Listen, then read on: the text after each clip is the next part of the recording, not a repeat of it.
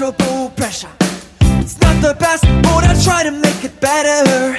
Hurried love and its selfish confession. It's up to you to ask a delicate question. Just can't find that primary pleasure. No laughing faces and a renegade treasure.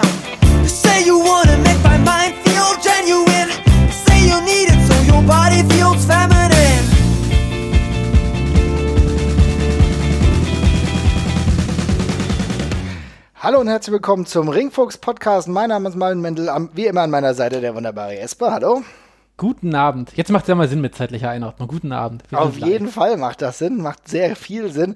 Und ich freue mich, denn wir sind heute wieder live on air tatsächlich und wir freuen uns über viele Zuhörerinnen äh, und Zuhörer. Wir hoffen, dass ihr den Chat, den Discord-Chat fleißig nutzt. Im Zweifel könnt ihr das auch gerne bei Twitter machen.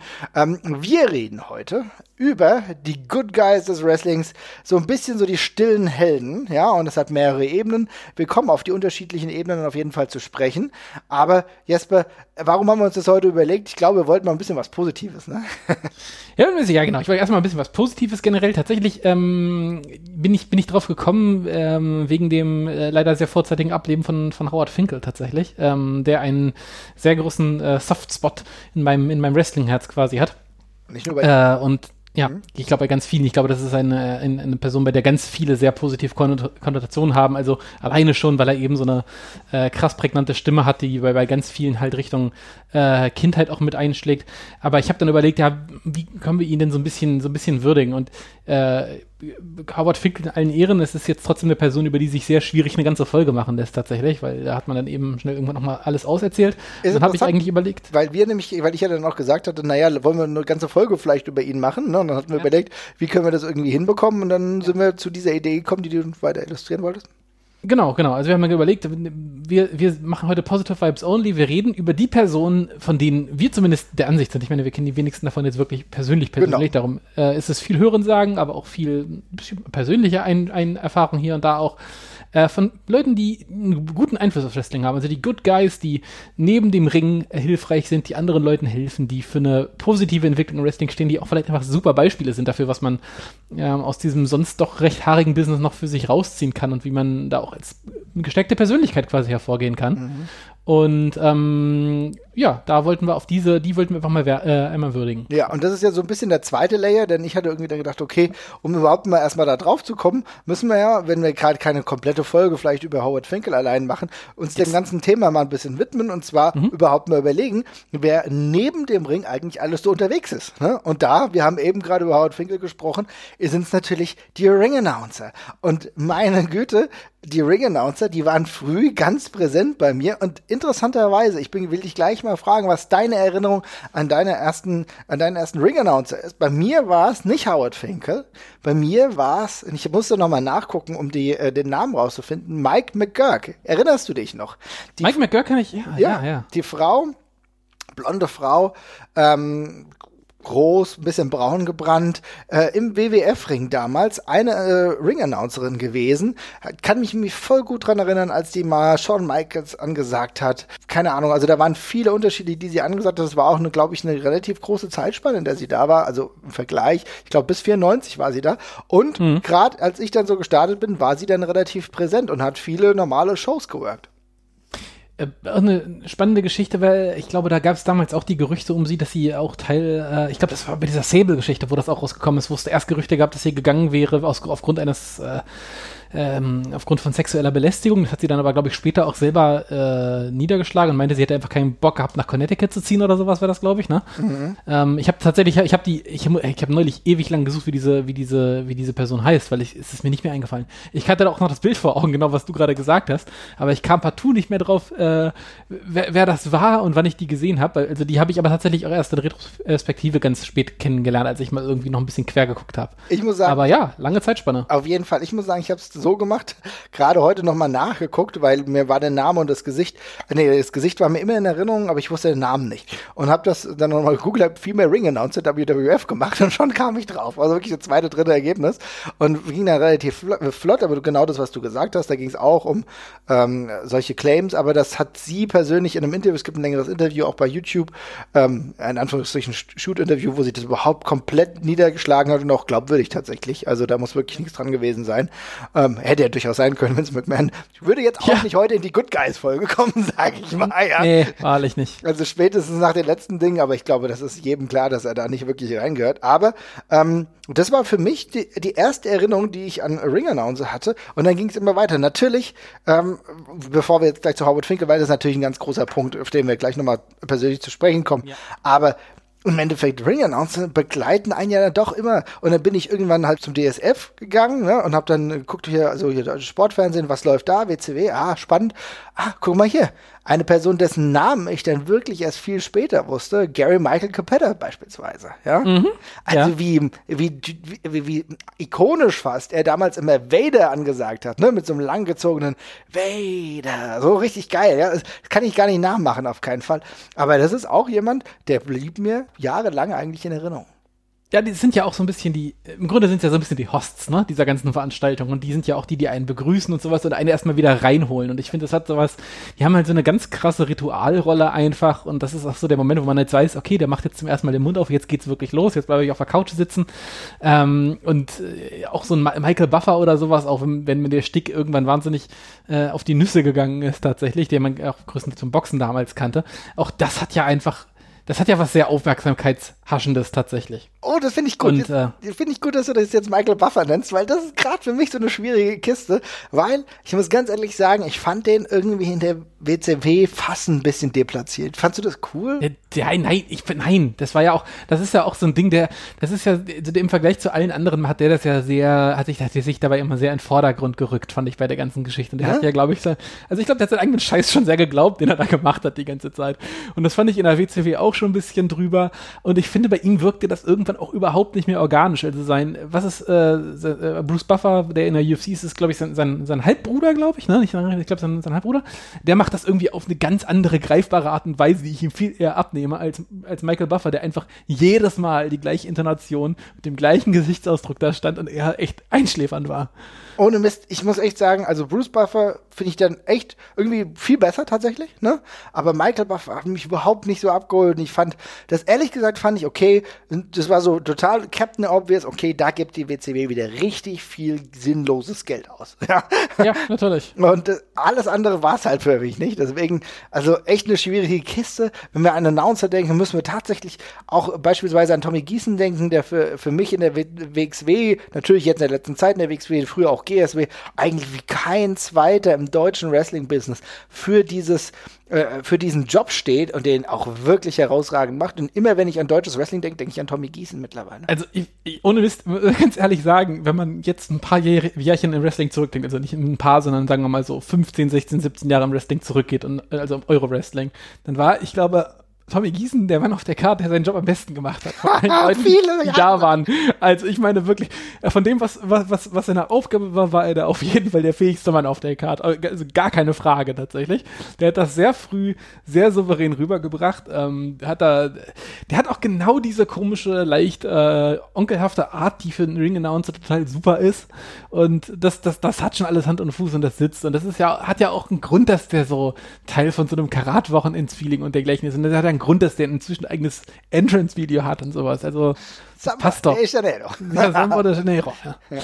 Stimmt, das ist, wenn du überlegst, was da sonst so rumgefleucht ist, um es mal so zu sagen. Ich ja. weiß noch, früher war es, ich weiß nicht, ob wie sein richtiger Vorname war, Ricky Valentine oder so. ja. Rick, Rick, Rick Valentine. Rick Valentine. Ich will mal so sagen, bin froh, dass der Tommy das jetzt mittlerweile schon viele Jahre lang macht. ja. Also das, äh, bei Tommy kann ich mir auch immer sicher sein, dass er einigermaßen nüchtern ist, beziehungsweise sehr nüchtern und eher ein bisschen aufgeregt. Aber das ist halt eine ganz eigene Qualität. Und da muss ich sagen, da kommt er vielleicht vielleicht zu seinem Ideal, äh, Idol vielleicht sogar ein bisschen nah. Und ich glaube, eines seiner Idole ist ganz klar Howard Finkel. Und deswegen machen wir den Podcast hier zum großen Teil natürlich auch. Aber Howard Finkel war einfach ein äh, ein, ein, Ring-Announcer, der so ikonisch war, ja, allein dieses And New, ja, das war so krass. Und das ist ja, du hast ja so viele Momente, in denen äh, du dir das vorgestellt hast oder denen du es mitbekommen hast, die so ikonisch waren. Wenn du Wrestling irgendwann äh, lebst und lebst dann tatsächlich und du als Fan immer weiter reingerätst, dann ist Howard Finkel ein so fester Teil, gerade bei wichtigen Titeln wechseln, dass er gar nicht mehr wegzudenken ist. Nee, also Howard Finkel ohne Mist. Ähm, ich glaube, das ist, das ist einer von denen, von, von, also eins von diesen ganz wichtigen Erkennungsmerkmalen dieses Produkt damals hat, also auch gerade dieses mit 90er WWF äh, oder 90er WWF, das gehört für viele da völlig untrennbar dazu. Ähm, ich finde es auch super spannend zu beobachten, wenn man sich zum Beispiel bei ganz, also bei ziemlich vielen Videospielen ähm, die damals so WWF abbilden. Das ging ja gerade in der damaligen Zeit dann eher so rudimentär, dass man so Wrestler gut dargestellt hat und dergleichen. Ja. Und man hatte eben ein sehr begrenztes Roster, man konnte recht wenig Musik und sowas einbauen. Was die super früh versucht haben, war in irgendeiner Form Howard Finkel in diese Spiele reinzuklatschen. Dass sie zumindest irgendwie ein Soundsample von ihm drin hatten, was meistens am Anfang des Spiels irgendwie durchgeballert äh, worden ist oder sonst irgendwas. Stimmt. Weil das einfach exakt dieser Curtain Call ist, ja. den man beim Wrestling halt braucht. Ja. Das, ich meine, also das, wie geil ja. war das, ne? Also, das, ist voll gut, dass du diese, dass du diese Erinnerung jetzt aufzeigst mit dem, mit dem Wrestling-Spiel. Das war ja wirklich so. Das war ja in mehreren ja. sogar so, ne? Ja, das war, ich weiß noch, bei diesem, bei diesem alten WrestleMania The Arcade, Arcade Game, also nicht dieses super schnelle von Acclaim, was mhm. ein bisschen Mortal Kombat-artig war, sondern dieses mit den riesigen Figuren.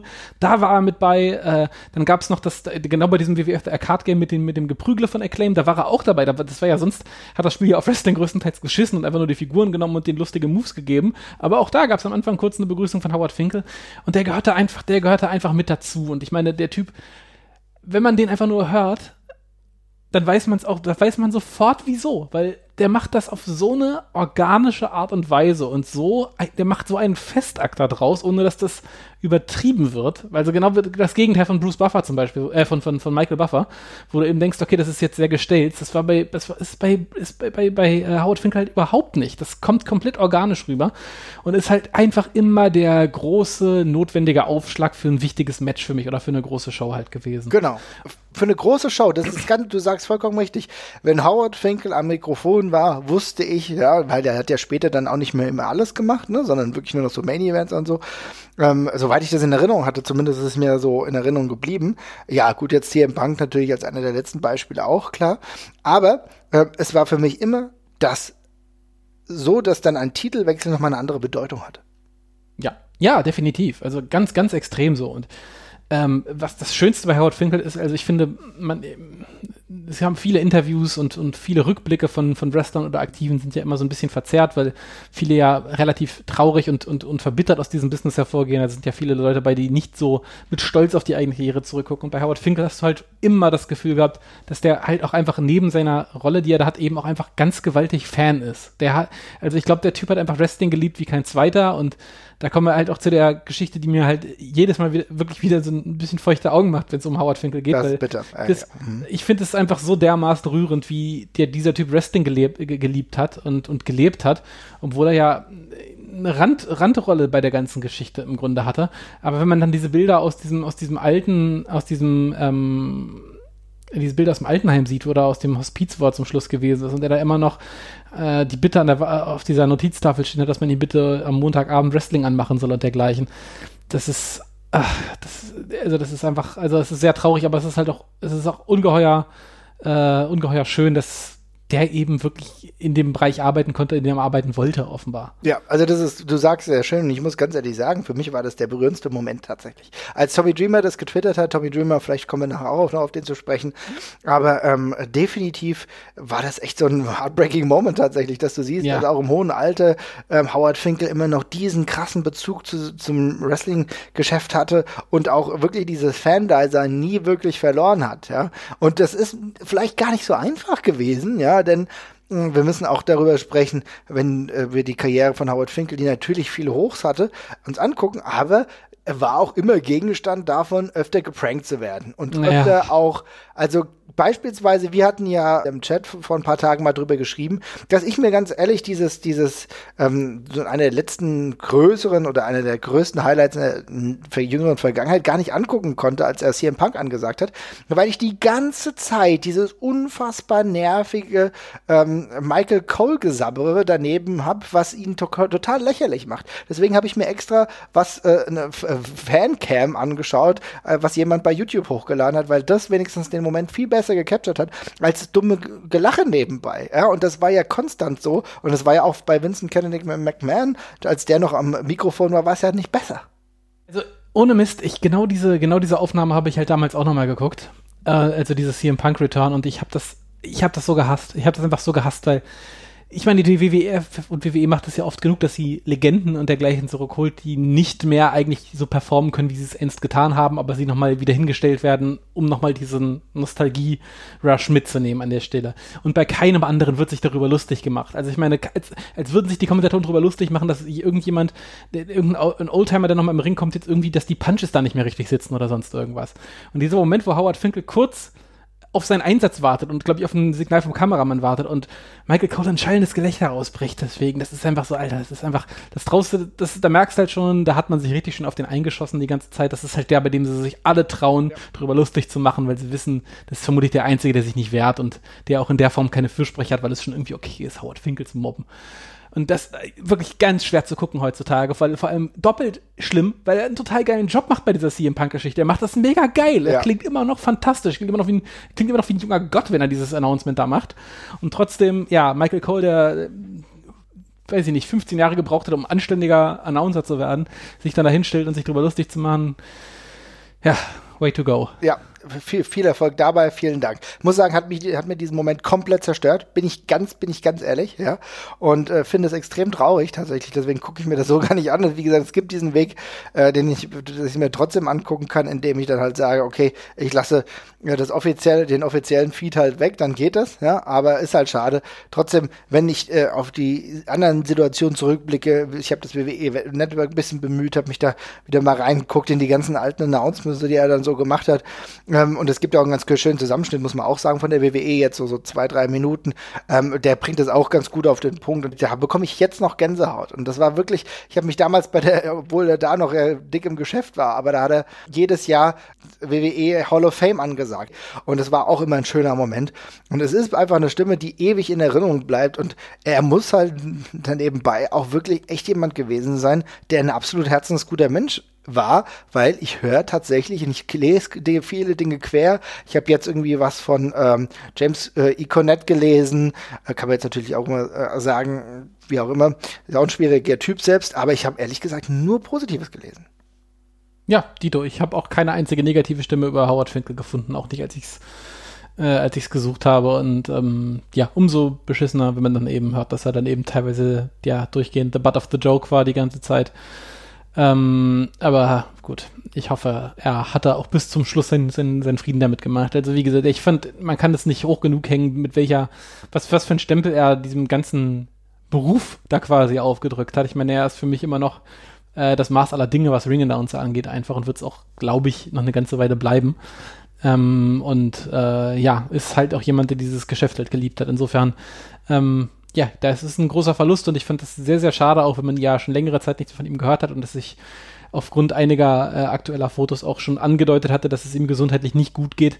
Ähm, es ist sehr schade. Auf jeden Fall. Es ist sehr schade, aber man muss, muss auch das Positive auch darin sehen. Ich glaube, er hat viele nachfolgende Generationen beeinflusst und auch den, den Weg so gegeben, zu sagen, hier, ich, das, darauf habe ich auch Bock. Das will ich vielleicht auch machen. Ja, also ich bin ziemlich fest davon überzeugt, dass der ein oder andere, wir haben ja Tommy Gießen genannt, könnten wir ihn theoretisch auch mal fragen. Da gehe ich fest von aus, dass das irgendwie Vorbildfunktion, dass das Howard Finkel da Vorbildfunktion hatte. Und das merkst du tatsächlich auch. Das macht sich übrigens auch bei der Fliege von äh, Tommy Gießen bemerkbar tatsächlich. Yes. also insofern, ähm, insofern ist das vielleicht ja wirklich was Positives und was ich auch sagen muss, äh, um Howard Finkel so herum, äh, dass es echt immer wieder regelmäßig Wrestler gab, die ihn auch noch besucht haben, ne? Auch wenn er jetzt im WWE-Programm nicht mehr äh, dann relevant war oder auch jetzt nicht erwähnt wurde, finde ich auch von vielen der in Anführungsstrichen Boys oder der Wrestler generell fand ich eine coole Sache, dass die ihn anscheinend regelmäßig besucht haben. Finde ich auch. Zeigt auch nochmal, was er, also ich weiß nicht, ob sich einige vielleicht auch schuldig gefühlt haben, aber es zeigt einfach auch, was er für ein krasses Standing gehabt hat. Und ich meine, dass einer wie CM Punk halt darauf besteht, dass man ihn für, nach dafür nochmal zurückholt. Äh, ich glaube, es gibt äh, relativ wenig Leute, äh, wo Wrestler sagen, ich finde den so geil in dem, was er tut, ich möchte, dass der das jetzt für mich macht. Und ähm, ja, das spricht doch, das spricht ja schon Bände. Auf jeden Fall. Kannst du dich an andere Ring-Announcer erinnern, die du ähm, in positive Erinnerung hast, von denen du wirklich sagst, okay, das sind auch ähnlich ikonische Stimmen, die du gerne hörst oder die du dich erinnern kannst, auch namentlich, was auch manchmal gar nicht so einfach ist tatsächlich, ja? Na, äh, in der WWE, äh, Tony Chimel ist, ist glaube ich, noch einer, den man, mhm. der, der, der, ist ja auch schon eine, ist schon eine Weile dabei, tatsächlich ja auch, aber ich, der löst bei mir nicht dieses gleiche, äh, der macht einen kompetenten Job, äh, aber ähm, der löste mir nicht dieses gleiche Gefühl aus einfach. Also das ist, äh, der, der, der stirbt man auch im Vergleich einfach ganz doof gesagt. Also das, da kann man eben nicht mithalten mit Howard Finkel. Ähm, insofern, das ist schon, also auf, die, auf das gleiche Level auf gar keinen Fall. Da fällt mir kein zweiter ein. Ja, okay, also ich muss tatsächlich sagen, klar jetzt, also anderes Niveau, aber ich äh, bin ja gerade in solchen Namen nicht immer so gut. Ja, genau, ist jetzt Tony Chimmel genannt, auf jeden Fall, klar. Ähm, Lillian Garcia, früher auch irgendwie noch die erste wieder relevante Frau in einer Position in der WWF, WWE, äh, die irgendwie nicht im Ring selber war, sondern als Announcerin und auch viele Jahre als Announcerin tätig. Muss ich sagen, da waren auch so ein paar Dinge dabei, da, da ging was schief, ja. Ob das jetzt gewollt war oder nicht gewollt war, weiß ich jetzt aktuell gar nicht, ja. Aber ähm, trotzdem auch eigentlich eine coole Stimme gehabt. Und was mir aber wirklich in Erinnerung bleibt, beziehungsweise auch noch aktuell ist, ist äh, bei New Japan denn der Kimihiko äh, Osaki. Ja, das ist nämlich auch noch eine Stimme, die wirklich einen uniken also sehr, sehr unique ist. Und wenn du früher immer Kenny Omega gesagt bekommen hast, so, dann wusstest du ganz genau, wer das macht. Und ja, ich, also das ist wirklich auch in, im japanischen Bereich auf jeden Fall jemand, da habe ich mir sogar den Namen gemerkt. ja, das stimmt. Das ist ein gutes Beispiel. An den habe ich tatsächlich gar nicht mehr gedacht. Ich war gerade viel zu Amerika und, und Europa fixiert. Aber total richtig. Ja, es, es, passiert mir auch nicht so, dass ich dann den Namen dann auch wirklich noch weiß. So, ne? Aber das ist, das ist definitiv jemand. Äh, das ist eine coole Sache. Ansonsten, klar, äh, ich müsste ich mal nachgucken, wie die Ring-Announcer bei, bei der ECW hießen, ja, aber das, das weiß ich jetzt nicht mehr hundertprozentig. Vielleicht ja, wisst ja. ihr das, wenn ihr gerade im Chat zuhört, dann schreibt uns gerne bei Twitter oder im Chat rein. Mir ist jetzt gerade der Name der Ring-Announcer eigentlich entfallen, die so bei der, außer, ähm, äh, außer der, der, der eine mit der Halskrause, aber ich glaube, der war auch nicht immer Ring-Announcer bei der ECW. Ja, der hier könnte der, der Quintessential Studmuffin, ich habe seinen richtigen Namen vergessen. genau, ja, ja, genau. Joel Görtner natürlich, ja. Joel Görtner, genau. Joel Görtner. Ja, du hast Quintessential Studmuffin gesagt und dann ist mir der Name natürlich eingefallen, ne? Ja. Aber äh, das ist auf jeden Fall etwas, aber es gibt ja noch andere Bereiche, ähm, wo nicht ganz so viel über die Menschen gesprochen wird, die aber durchaus extrem relevant für das gesamte Business beziehungsweise für dieses Produkt sind.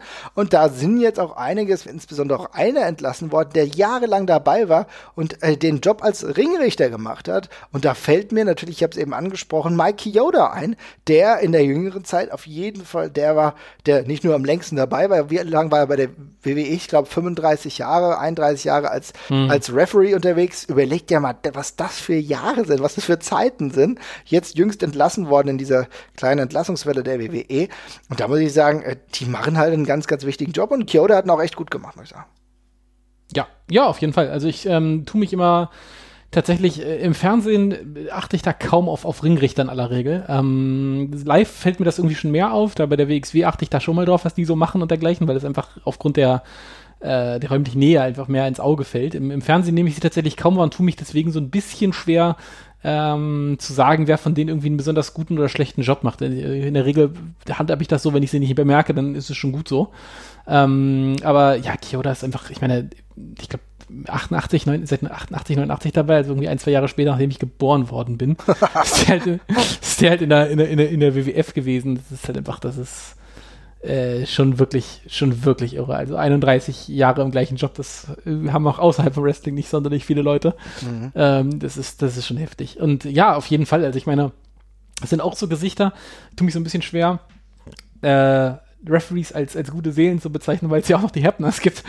da, da Auf die bin ich auch noch zu sprechen gekommen, mein Lieber, aber du kannst das äh, gleich weitermachen. Ne? Ja, da fällt, der, da fällt der Wagen so ein bisschen auseinander. Äh, aber ansonsten, ja, auf jeden Fall. Ich meine, das sind auf jeden Fall, die spielen ja in ganz vieler Hinsicht eine extrem wichtige Rolle, also sowohl als Strukturgeber im Match, dann als Kontrolleur, ob es den Leuten gut geht oder eben auch als verlängerter Arm des Produzenten und dergleichen. Also das ist ja eine eine Rolle, in der irgendwie äh, vermutlich fünf, sechs andere Bereiche zusammenfließen und die dann, sie dann eben mal für ja, eine Matchlänge eben quasi die arme Sau ist, die es ausbaden darf für alle.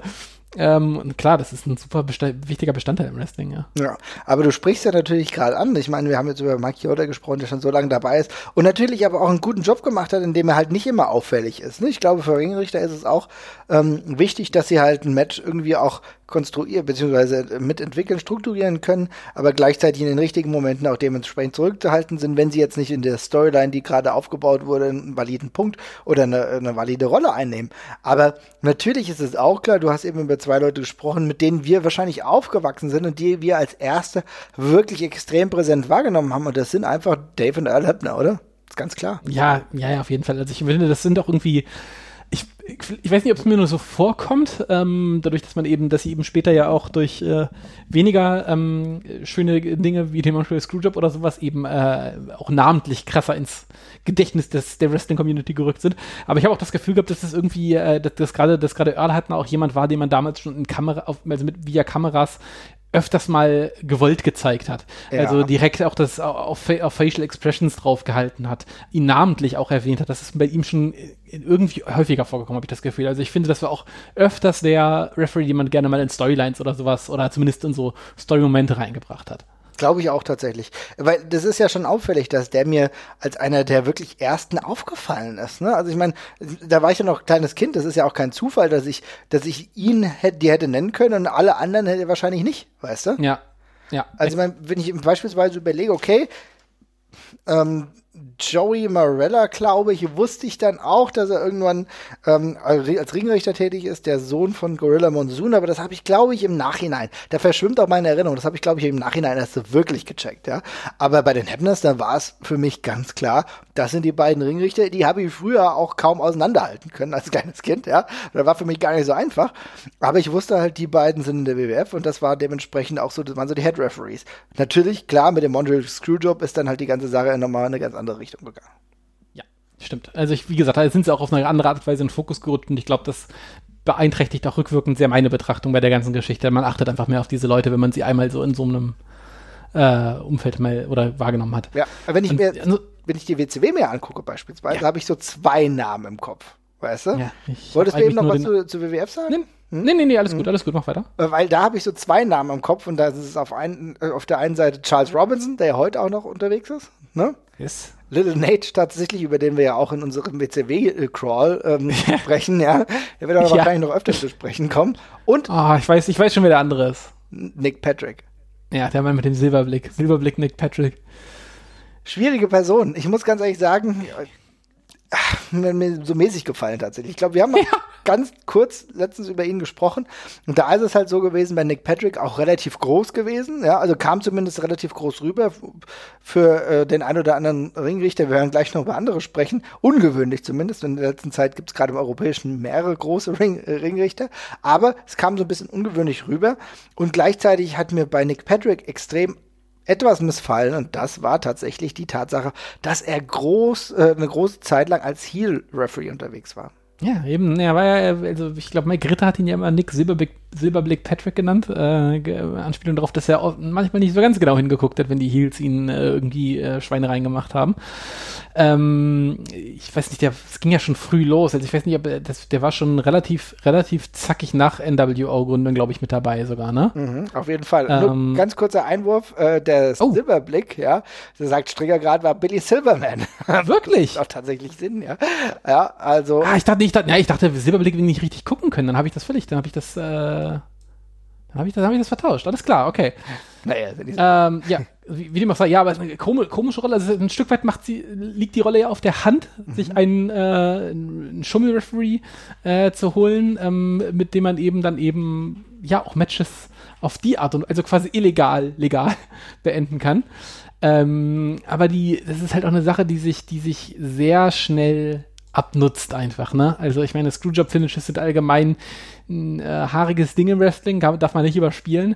Und wenn dann eben ein Referee dabei ist, wo man im Kopf dann jedes Mal im Grunde schon denkt, okay, ich muss mir dieses Match eigentlich bis aufs Finish nicht angucken, weil zum Schluss sowieso irgendwas komisches passiert, dann, ja, wird das irgendwann schwierig. Ja, das stimmt. Das ist definitiv. Also, und ich muss auch sagen, mir hat dieser ganze Charakter einfach nicht zugesagt. Ich muss sagen, ich fand das relativ unrund. Und im Gegensatz zu Charles Robinson, was ich echt liebe, auch merkwürdig fand natürlich so als Little Nage, aber das habe ich, hat zumindest bei mir über die Zeit überdauert und dann fand ich das in Ordnung. Da war das für mich, für mich so das Drama und dann fand ich ihn sogar auch sympathisch. Daniel schreibt gerade, Matik schreibt gerade, äh, der Tim White war natürlich als WWF-Referee in den 90ern auch sehr präsent. Aber auch interessant super, dass du es ansprichst, auch, auch Tim White ist ja regelmäßig, wurde regelmäßig gerippt tatsächlich, ja, da, da in Storylines eingebunden, die extrem merkwürdig waren. Jesper, hilf mir, ich kann mich an eine ganz fürchterliche Storyline erinnern. War der da nicht Alkoholiker und hat so morbide Sachen gesagt? Kannst, kannst du dich noch daran erinnern? Mm, der hat sich umgebracht. In den Storylines, ne? Genau. Ja, das war, das war, das war, das waren, das waren diese Lunch, Lunchtime Suicides oder wie das hieß. Das waren so eine, das war da, das lief damals auf, ich glaube, es lief nur auf wwe.com, wenn ich mich täusche, oder vielleicht lief es sogar, vielleicht wurde es auch während der TV-Shows eingespielt, das weiß ich nicht mehr ganz genau, aber da gab es so eine, äh, so eine Reihe von äh, Interviews mit, äh, zwischen ihm und, und Josh, Josh Matthews, wo Josh Matthews ihm mal aufgelauert hat und ihm quasi gefragt hat, wie es ihnen gehen würde. Und er war äh, ganz furchtbar drauf, weil er angeblich in so irgendeinem ganz besonders brutalen Match, ich weiß nicht, ob es eine Cell-Match gewesen ist, äh, genau, ja. eigentlich so heft, ja, da hat er sich, glaube ich, auch verletzt und dann war es. Schulter ausgerenkt oder irgend sowas. Ja, ne? genau, mhm. und seitdem wäre sein Leben halt ganz furchtbar. Und äh, dann es gipfelte dann irgendwann darin, dass er ähm, irgendwann sich dann quasi quasi offscreen erschossen hat, äh, augenscheinlich, um dann nach einem ein paar Wochen später hat dann die WWE gesagt, nee, der hat sich nur in den Fuß geschossen, haha. Äh, und dann ging das immer noch so die ganze Zeit weiter, dass er äh, wahlweise sich oder Josh Matthews umbringen wollte. Erster etwas seltsamer Versuch von der WWE, was anderes außer Wrestling noch parallel als Produkt so ein also schon im Teil als Teil des Wrestling-Produkts, aber eben so ein was heute ganz viel auf Social Media bei WWE stattfindet, dass sie irgendwelche B- und C-Verwertungen mit ihren Wrestlern machen. So in die gleiche Richtung ging das, aber eine sehr komische Wahl, das mit Tim White zu machen und auch eine sehr, ähm, ich sag jetzt mal mutige, mutige Thematik, die sie sich da genommen haben. Ja, es ist interessant, weil Dominik schreibt gerade, er fand die Lunchtime-Story äh, lustig. Ich muss sagen, ich fand die persönlich richtig schlimm. Also ich fand es richtig zum Kotzen. Ich fand Tim White irgendwie als Charakter jetzt gar nicht so verkehrt. Er ist auch sehr interessante Erscheinung gewesen. Man hat ihn gleich an seiner Mackie-Frisur eigentlich erkannt, ja. Ja, und ähm, lustigen Bärtchen auch immer. Ja, genau. Aber irgendwie, keine Ahnung, für mich war das zu viel, aber du siehst, es kommt anscheinend aber auch, kam teilweise gut an. Aber du, wie du sagst, es ist natürlich ein kreativer Versuch gewesen. Hätte man vielleicht mit anderen Leuten hätte das irgendwie besser gepasst, aber äh, ähm, der Dominik schreibt es gerade, es war natürlich eine extrem überdrehte Fassung. Ich muss aber auch sagen, ich, ich gehöre zu dieser Sorte Mensch, die äh, beispielsweise so, sage ich mal, so Splatterfilme auch nur begrenzt lustig finden. Und ich glaube, wenn du in diese Richtung dieses Überdrehte lustig findest, ist, glaube ich, auch diese Lunchtime-Story für euch ein großes ja, einen, einen großen Lacher wert, muss man sozusagen. Ja, also das Ding ist ja, das ist ja, also man vergleicht das ja dann immer mit, mit, mit, mit äh, morbiden und schwarzhumorigen Geschichten, die es sonst noch gibt, die ja auch sehr lustig sein können, aber das ist ja einfach nur ein Stück weit stumpf gewesen und das war ja auch peinlich schlecht produziert teilweise. Also, äh, ja, ich, also ich finde das einfach so absurd, dass das den Weg vor die Kamera geschafft hat letztendlich. Also ich meine, ich frage mich, ah, gut, andererseits, es gab den Vince McMahon Arsch-Cartoon, insofern ist sowieso, es ist, es gab, es gab alles. Ja. Aber es ist schon, es ist schon eine komische Blüte gewesen der Zeit auf jeden Fall, ja. Definitiv. Ja, in der neu, neueren Zeit haben wir natürlich andere äh, Ringrichter, die uns natürlich in Erinnerung bleiben. Aktuell gefällt mir beispielsweise bei WWE UK Chris Roberts, ja, der ja auch ähm, yes. bei RevPro war, ist, ein, äh, ist auf jeden Fall ein Referee, den ich echt cool finde und äh, Drake ist auch cool. Bitte Drake, Drake Wirtz, beziehungsweise äh, früher noch bekannt als Drake Younger, als Wrestler gewesen. Ich finde Drake bei WWE, bei NXT macht es herausragend. Das ist ein, wirklich ein super geiler Referee, tatsächlich. Fairerweise muss ich auch sagen, der einzige, bei dem ich wirklich drauf achte, weil ich den halt kenne und dass ich das mal wieder spannend finde, dass der Referee ist. Und da fällt mir dann halt wirklich auf, dass das sehr gut macht. Das ist absolut richtig. Da achte ich drauf. Warum achte ich drauf?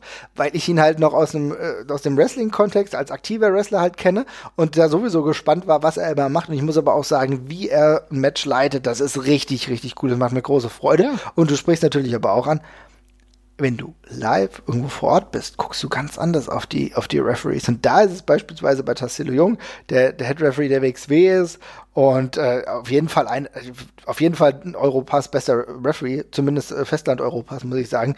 Richtig gut. Und das Geile ist, wir hatten es ja schon im Interview schon mal mit Tess gesagt, ich finde es insofern ziemlich cool, weil ich immer merke, was gerade im Ring passiert, auch wenn ich nur ins Gesicht von Tassillo gucke. Denn das Spannende ist, äh, bei jedem krassen Job verzieht er sein Gesicht oder bei jedem Power Move. Das ist sehr, sehr lustig.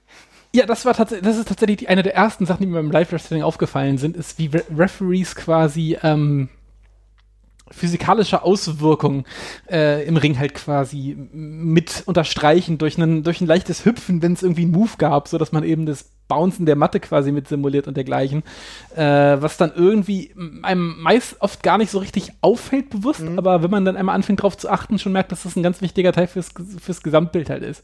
Auch immer wieder Shooter Schulz hier, Felix Schulz, auch super gut drin. Ungläubig gucken, wenn jemand einen verrückten Move macht. Ja. Finde ich super. Ich weiß, er hat den Move schon 30 Mal gesehen, vermutlich auch an dem gleichen Tag schon. Aber jedes Mal wieder cool, wenn du sagst, boah, der kann einen Dropkick? Ja. Das ist ja, ist ja irre. genau, was macht er da? Das kann doch nicht sein. Meine Güte, diese Close Jetzt geht er da, jetzt geht er da nach oben, du. Ja, ja, ja, meine Güte. Das, oh, meiner Güte, dieser DDT, das habe ich noch nie gesehen, ja. Also ja. wirklich, du, du denkst, das passiert hier gerade zum allerersten Mal und das macht Felix auch echt gut. Und bei Thais ist es natürlich, weil wir es auch so, so viele Jahre schon gewohnt sind, ist es halt so einzigartig, weil, und da schreibt, äh, der Dominik schreibt es gerade gut in dem Chat rein, äh, Taz ist halt eine wunderbare Gesichtskirmes bei den Matches. Und das ist richtig so. Und das ist positiv so, denn er zählt fast für die Wrestler, die das ja auch machen, zählt er dieses Match halt mit. Ja, exakt. Also es ist man, es ist dir quasi nochmal noch mal so eine, noch eine, noch eine andere, äh, ein anderer eine andere Leinwand für das, was im Ring nochmal passiert. Ne? Man ist, der, der, Referee ist ja so einer wie man selbst, so ein bisschen mhm. Storyline-mäßig. Und äh, ich finde, er lebt einem so ein bisschen vor, wie man selber auf die Sachen reagieren soll, eigentlich. Und das klappt halt sehr, sehr gut. Ich fand das auch, ich finde es auch, ich finde es auch wunderbar. Jedes Mal, äh, Felix Schulz kriegt ja meistens die ehrenvolle Aufgabe, am letzten Karattag den äh, 16 Mann Lucha äh, Clusterfuck Fourway äh, zu, ref zu reffen. Und ich, wie Felix Schulz, kurz bevor die Ringlücke läutet, meine ich jedes Mal, so eine richtige Verzweiflung in Felix Gesicht zu erkennen. Er hat jedes Mal so ganz kurz guckt er so, oh mein Gott, was passiert jetzt gleich? Und ich fand es dieses Jahr auch wieder schön, weil er sich dann einfach versucht hat, möglichst wenig zu bewegen, was eine sehr weise Entscheidung mit vier wahnsinnig schnellen Leuten in einem Ring ist.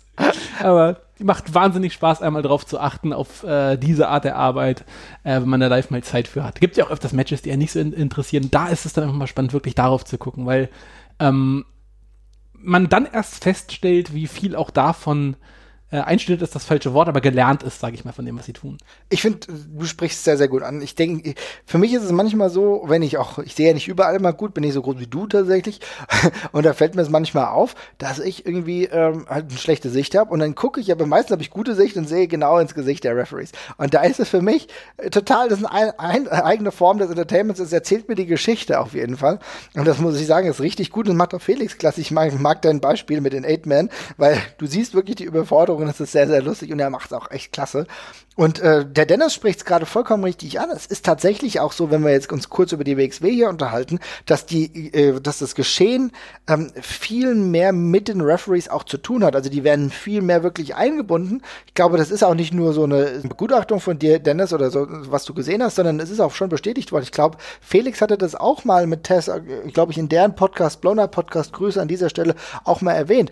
Also es findet schon so statt, dass, dass in den Storylines äh, der innerhalb dieser, dieses Matches äh, immer wieder auch mal ein Referee auch eine aktive Rolle einnimmt. Tess natürlich noch mal ganz anders. Gerade bei großen Matches haben wir das öfter gesehen, aber selbst Felix in kleineren Sachen oder Rainer Ringer auch, ja. Und das ist irgendwie eine, eine Ebene, die ich gerade live auch sehr unterhaltsam finde, muss ich sagen.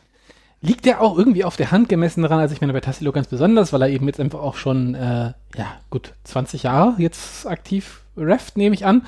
Äh, aber auch ein Felix oder sowas on the road ja mit super vielen verschiedenen Leuten einfach im Ring steht oder ein Rainer auch. Äh, und hunderte von völlig unterschiedlichen Matches gerafft hat und da auch einfach einen sehr großen Erfahrungsschatz vermutlich mitbringt, um zu sagen, okay, das klappt jetzt gerade nicht mal in die Richtung oder mach mal Schluss jetzt oder sonst irgendwas. Äh, einfach nochmal einen Erfahrenen im Ring zu haben, egal wer da gerade sonst catcht, der so ein bisschen den Daumen drauf hat und gegebenenfalls auch dein Notnagel sein kann bei allem, was passiert. Ja, definitiv. Also das ist schon eine richtig coole Sache. Ich muss auch noch mal ein paar andere erwähnen, die mir in der Zeit, in der ich ähm, Wrestling gucke, auch immer wieder gut gefallen haben. Das ist eine Person, die wir wahrscheinlich noch in anderen Rubriken nennen könnten.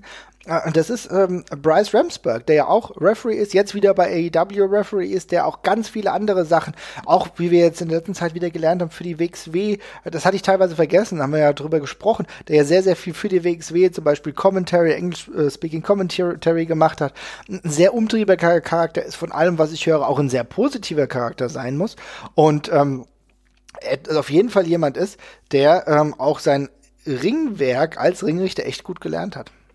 Ja, auf jeden Fall. Ähm, auch einer der, ich glaube, der erste, der erste Independent Wrestling Referee, der damals ähm, so ein bisschen Gesicht bekommen hat, sage ich mal. Also der war ja auch bei Chikara schon immer jemand, der sehr aktiv eingebunden worden ist, weil er auch ein sehr, eine sehr schöne Gestik und Mimik hat, mit der er auch diesen ganzen Comedy-Stil, den Chikara damals gemacht hat, immer gut rüberbringen konnte, fand ich.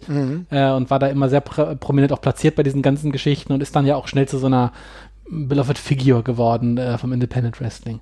Ähm, ansonsten würde ich da auf jeden Fall auch noch, noch Red Shoes nennen von äh, Habe ich New mir auch Pro Wrestling. Sehr gut, ja. Ja, äh, äh, ich glaube, angefangen als, als äh, ja, besserer, be besseres Ring-Crew-Mitglied damals bei New Japan Pro Wrestling, also tatsächlich, glaube ich, nie einen richtigen Wrestling-Background gehabt in irgendeiner Form. Äh, damals irgendwie so als Mädchen für alles bei New Japan angefangen und inzwischen eben, ja, ich glaube, das bezeichnende Bild bei New Japan Pro Wrestling gehört für mich, ist ein bisschen so die Howard Finkel-Rolle auch. Ein großes Match gehört da einfach mit dazu an der Stelle. Äh, und äh, ja, jetzt auch noch sein, sein Sohn ja auch noch aktiv mit in der Promotion, was ich auch immer noch sehr lustig finde. Ähm, und ja, auch eine super wichtige und, und ähm, so durchgehend anwesende Figur eben auch einfach. Also das ist, da fühlt man sich eben auch wieder zu Hause, wenn man den sieht. Auf jeden Fall. Se- Sehe ich ganz genauso. Also ich muss sagen, äh, für mich auch, weil ich ja jetzt nicht, ich bin ja jetzt kein, kein Zuschauer, der jede ähm, Show guckt von New Japan. Ne? Ich gucke immer mal wieder rein, ich gucke im Monat zwei, drei, vier Shows oder sowas, aber halt jetzt nicht komplett alles. Und da ist es für mich immer wieder gut, wenn ich dann sehe, ach, guck mal, bekannte Gesichter, an denen kann ich mich festlegen, okay, das ist ein großes Match und so weiter und so fort. Das finde ich schon eine coole Nummer und der macht das ja extrem herausragend. Und ähm, im Gegensatz zu der anderen Kategorie, Ring Announcers, kann ich mich bei der ECW durchaus an ein paar erinnern. Ähm, nicht na, natürlich jetzt nicht nur die Leute ähm, wie Bill Alfonso, der ja nie wirklich, ich, glaub, ich weiß gar nicht, ob er wirklich bei der ECW mal Ringrichter war. Ich weiß, der war das in der WWE mal, ja, Bill Alfonso, der ja als Manager dann unter anderem unterwegs war. Aber da kann ich mich durchaus an John Finnegan und äh, Jim Molyneux erinnern. Ja, also das sind dann wirklich Figuren gewesen, die auch sehr, sehr lange bei der ECW waren. Beide so ein bisschen untersetzt gewesen, aber tatsächlich auch äh, Leute, bei denen ich zumindest nichts Negatives sagen kann. Ja. Bill Alfonso äh, war doch, glaube ich, am Anfang. Äh, Kann sein, ne? Ich weiß nicht. Nee, der war, der, ja, der war doch, der war doch auch so, der war doch, der war doch so ein bisschen Nick Patrick-artig unterwegs. Der war doch, ich war, war das, war das Shane Douglas? Er war doch der einzige Referee, der richtig gerefft hat in der ECW. Und das war doch, dadurch war er doch hier. Er hat, war doch der, der Stühle rausgeschmissen hat und sowas aus dem Ring. Das weiß ich noch. Ah, okay. Das war, das war so der Gag am Anfang mit ihm. Da wurde er irgendwie reingebracht und er war dann der einzige Referee, der wirklich so strict Enforcer-mäßig äh, dabei war. Also so der, der, der Spießer-Ref quasi. Äh, und das war im Ra Rahmen irgendeiner Story. Ich glaube, es war Shane Douglas, bin mir nicht mehr ganz sicher. Ähm, genau, aber äh, ja, auch da äh, auf jeden Fall äh, auch, äh, das ist auch so eine, so eine Rolle mehr als, als wirklich ein, als ein Referee. Mhm.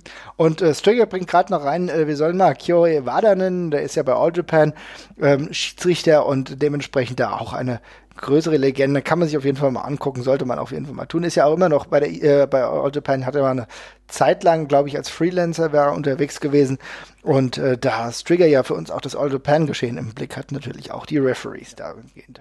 Genau, und jetzt würde ich sagen, gehen wir nochmal weiter und zwar kommen wir jetzt vielleicht genau, nehmen wir uns mal dieser Meta-Ebene an, weil äh, du hast ja gesagt, wir wollen uns generell auch mal über Leute unterhalten, die einfach Good Guys sind und Jesper, da hast du ja, glaube ich, auch den einen oder anderen, den du mal überhaupt ansprechen wolltest, ne?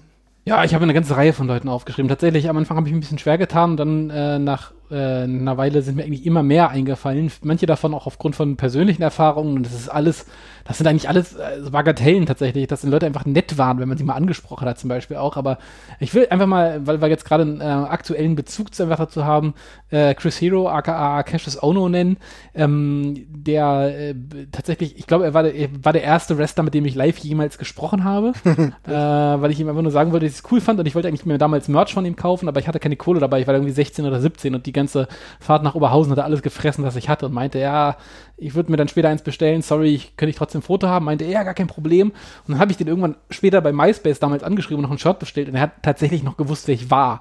Er hat auf, auf, auf, das, auf das Shirt Bezug genommen, was ich an dem Abend auf, äh, anhatte, was ich schon krass fand, weil das ein paar Monate später war und ich war halt irgendwie einer von 200, 300 Leuten, die da gewesen sind. Also äh, das war schon sehr aufmerksam und bei, auch bei ihm äh, einer der wenigen Personen, bei dem ich halt irgendwie das Gefühl habe, dass der richtig die Craft so halt komplett richtig liebt und sich da halt auch reinnördet. Ja, ich weiß nicht, ob du das mitbekommen hast, der hat jetzt ja auch ein eigenes Subreddit quasi aufgemacht, dieses Wrestling Genius Subreddit. Nee, äh, bin nicht aufgefallen, nee. Mhm. Ja, das ist ganz spannend. Also der macht ja, also im Grunde ist es wirklich ein Wrestling Nerd Reddit, also Leute wie äh, Alan, Alan 4L und sowas sind zum Beispiel auch jetzt da quasi als äh, Experten, Schrägstrich Mods eingestellt und ähm, stellen besonders rare und coole Matches vor, von denen noch keine Sau gehört hat. Also wirklich so, ja, irgendwelche komischen äh, Tag-Team-Matches aus äh, japanischen Promotions, von denen du noch nie was gehört hast. Und Hau nachher mal den Link rein, das ist mega ich, interessant, finde ich richtig ist, cool. Ich, ja? ja, total, also da ist sehr viel exotischer Kram drin, also ich äh, würde jetzt meinen, also von dem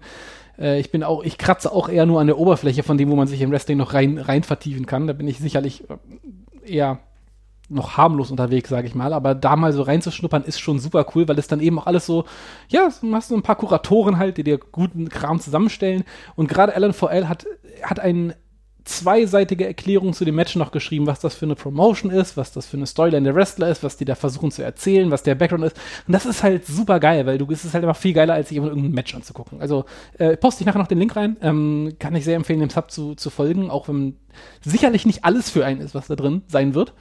Ähm, aber ich fand das cool, ähm, einen, ähm, einen Raum zu schaffen, von, also die Idee von, von Hero einen Raum zu schaffen, in dem man sich über so obskuren Kram unterhalten kann, weil das fehlt ein bisschen. Ja, das ist, ja, ich finde es total geil. Ich höre zum ersten Mal davon und bin total geflasht. Ich jetzt wollte ich dich gerade fragen, sag mal, wie geht denn der Conora-Scheiß eigentlich noch? Da haben noch jetzt ein bisschen Zeit jetzt wahrscheinlich, um jetzt, um da wahrscheinlich auf jeden Fall nochmal, Conora war Absicht, ähm, natürlich Corona, ähm, um da jetzt mal ein bisschen äh, reinzugucken, weil das ist ja eine super Sache. Aber du sprichst natürlich mit Hero auf jeden Fall jemand an, der echt, ich, ja, wie, wie lange kennen wir den jetzt irgendwie schon vom Zuschauen, auch immer mal kurz ja. ein bisschen gebabbelt. Strigger ist ja, glaube ich, äh, einer derjenigen, der auch ähm, heute uns heute zuhört. Schöne Grüße an dieser Seite, ähm, der auch schon öfter mal mit ihm Kontakt hatte und näher, ähm, ohne jetzt zu sehr ins Detail zu gehen. Das ist ja eigentlich eine richtig coole Angelegenheit. Und der scheint auch immer extrem, ja, mit Respekt den Leuten gegenüberzutreten, ja, und auch richtig Respekt vor dem Geschäft zu haben und vor den einzelnen Wrestlern und so. Und das muss ich schon sagen, finde ich absolut herausragend. Das merkst du auch immer in Tweets. Ist auch jemand, der sich über den Zeitraum wirklich gut gehalten hat, sage ich mal insofern, dass er nicht irgendwann ein verquerter Verschwörungstheoretiker geworden ist. Zumindest hat man es nicht mitbekommen, ja. Nee, nee. Also wirklich ein richtig cooler Typ. Äh, Stricker schreibt gerade, ähm, Hero, ich, ich lese mal vor für all die Leute, die jetzt nicht im, ähm, dabei sind hier bei Discord. Hero ist der absolut Beste. Er hat mir im Dezember äh, ja erzählt, dass er und andere Amerikaner Erinnerungen für die Mutter des verstorbenen Atsushi äh, Aoki zusammengestellt haben, ähm, die dann von Yunshin, äh, dem ehemaligen WXW-Übersetzer, übersetzt wurden. Also ich meine, wenn du das überlegst, so schöne Sachen, die gar nicht sein müssen, aber das ist halt dieses extra Ding, wo du sagst, geiler Typ. Total. Also das ist eine, allein das ist eine wunderschöne Aktion. Und äh, ich finde den, ich fand das auch jedes Mal wieder spannend. Ähm, also der ist ja auch ein, der hat, der hat ja auch deutlich ähm, mehr Interessen, die er öffentlich quasi auch austrägt als Wrestling. Also der ist ja auch ein großer, großer Hip-Hop und, und, und Sportsfreund äh, tatsächlich auch. Und ich habe mich dann auch, als er mal live da war, irgendwie ein bisschen mit ihm über Sport unterhalten. Da war er auch sofort total offen und ganz begeistert einfach geredet. Hat sich auch viel mehr Zeit genommen, als er musste. Also der, manche Wrestler machen, und das ist auch richtig so, machen ja so ein bisschen Massenabfertigung, weil sie dadurch ihr Geld verdienen. Äh, Leute mit Fotos und Merchandise auszustatten. Und Hero hat sich da super viel Zeit genommen, war ein super äh, angenehmer Gesprächspartner, auch super aufmerksam. Ich meine, ich war damals, ich hatte damals die Hosen voll, ne? Ich habe nie mit dem Wrestler geredet und dazu dann noch auf, auf Englisch damals und dergleichen. Ähm, das war für mich was total, total geile erste Erfahrung, dass da jemand so nett und so lieb ist und sich so viel Zeit nimmt. Und ähm, ich glaube, äh, das ist ein gutes, gutes Vorbild auch tatsächlich einfach, weil sowas, ähm, bringt vielleicht im ersten Moment keine Kohle. Mhm. Ich, hat, konnte ihm das, ich konnte ihm das T-Shirt Kälte an dem Abend nicht ge geben. Äh, aber ich glaube, es ist ein gutes Long-Term-Investment, Fans so gut zu behandeln. Auf jeden äh, Fall. ich würde jederzeit wieder ein Shirt von ihm kaufen. Einfach nur, weil ich weiß, ey, selbst wenn ich mir jetzt fünf Jahre kein Chris Hero mehr Match mehr äh, angeguckt habe, ich würde es mir jederzeit, ich, also dem der kann alles Geld der Welt von mir haben, wenn er möchte. Muss ich ganz ehrlich sagen, ich bin jetzt auch, ich werde heute Abend wahrscheinlich sogar noch das neue Shirt von ihm bestellen. Wenn du noch mal reingucken willst, äh, dann kannst du gerne noch mal gucken. Äh, dann können wir vielleicht gemeinsam bestellen. Schau es dir mal an. Ich finde es nämlich ganz cool. Ich werde es ja gleich nachher noch mal schicken. Aber es ist wirklich einer der Wrestler, muss man ganz ehrlich sagen, der hat mich viele Jahre meines Wrestling-Fan-Daseins jetzt auch komplett beeinflusst im positiven Sinne, weil er immer dabei war, ja. Und das ist, ich ich würde sagen, meine absoluten Top 5 Lieblingswrestler. Chris Hero. Mit all den Momenten, die wir auch in persönlicher Hinsicht ja mit ihm geteilt haben, persönlich in Anführungsstrichen, aber dass er vor 150 Leuten gewrestelt hat und wir waren dabei, ja, wir haben den ganzen Werdegang von ihm verfolgt und ich freue mich auch jetzt tatsächlich, ohne jetzt zu sehr in das aktuelle Wrestling-Geschehen jetzt äh, reinbabbeln zu wollen, ich freue mich komplett dass der jetzt wieder im Indie-Business, wenn alles wieder hoffentlich irgendwann bald wieder gut läuft, dass der da unterwegs ist, auf den habe ich richtig Bock. Ja? Ja, Dito. Ich hoffe auch, dass er nochmal zurückkommt. Ja. ich Bock drauf. Wen ich jetzt im Kopf hatte und der Stricker hat es ja auch gerade schon genannt, sehe ich, ja. ist Chris Brooks. Und ganz ehrlich, Chris Brooks habe ich insofern in Erinnerung, weil er einer derjenigen ist, mit denen Krise immer geredet hat auch.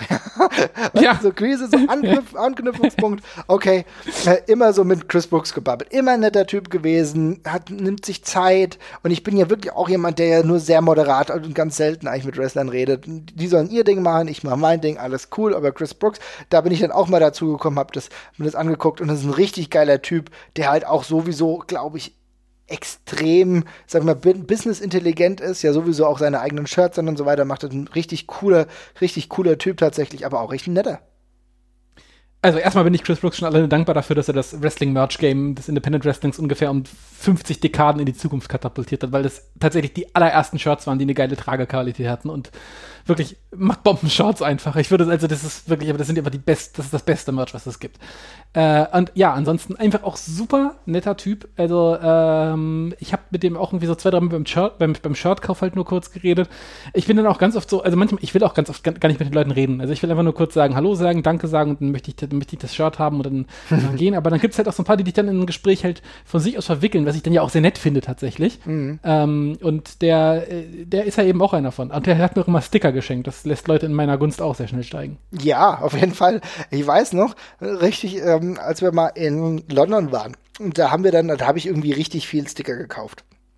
Damals für Luisa, wenn sie jetzt, jetzt zuhört, äh, und Clara und Jule, habe ich die Sticker gekauft, weil er so viele unterschiedliche geile Sticker hatte. Ähm, und da hat er mir dann, glaube ich, irgendwie noch fünf oder drei oder so kostenlos gegeben, weil ich eh ein paar mehr gekauft habe.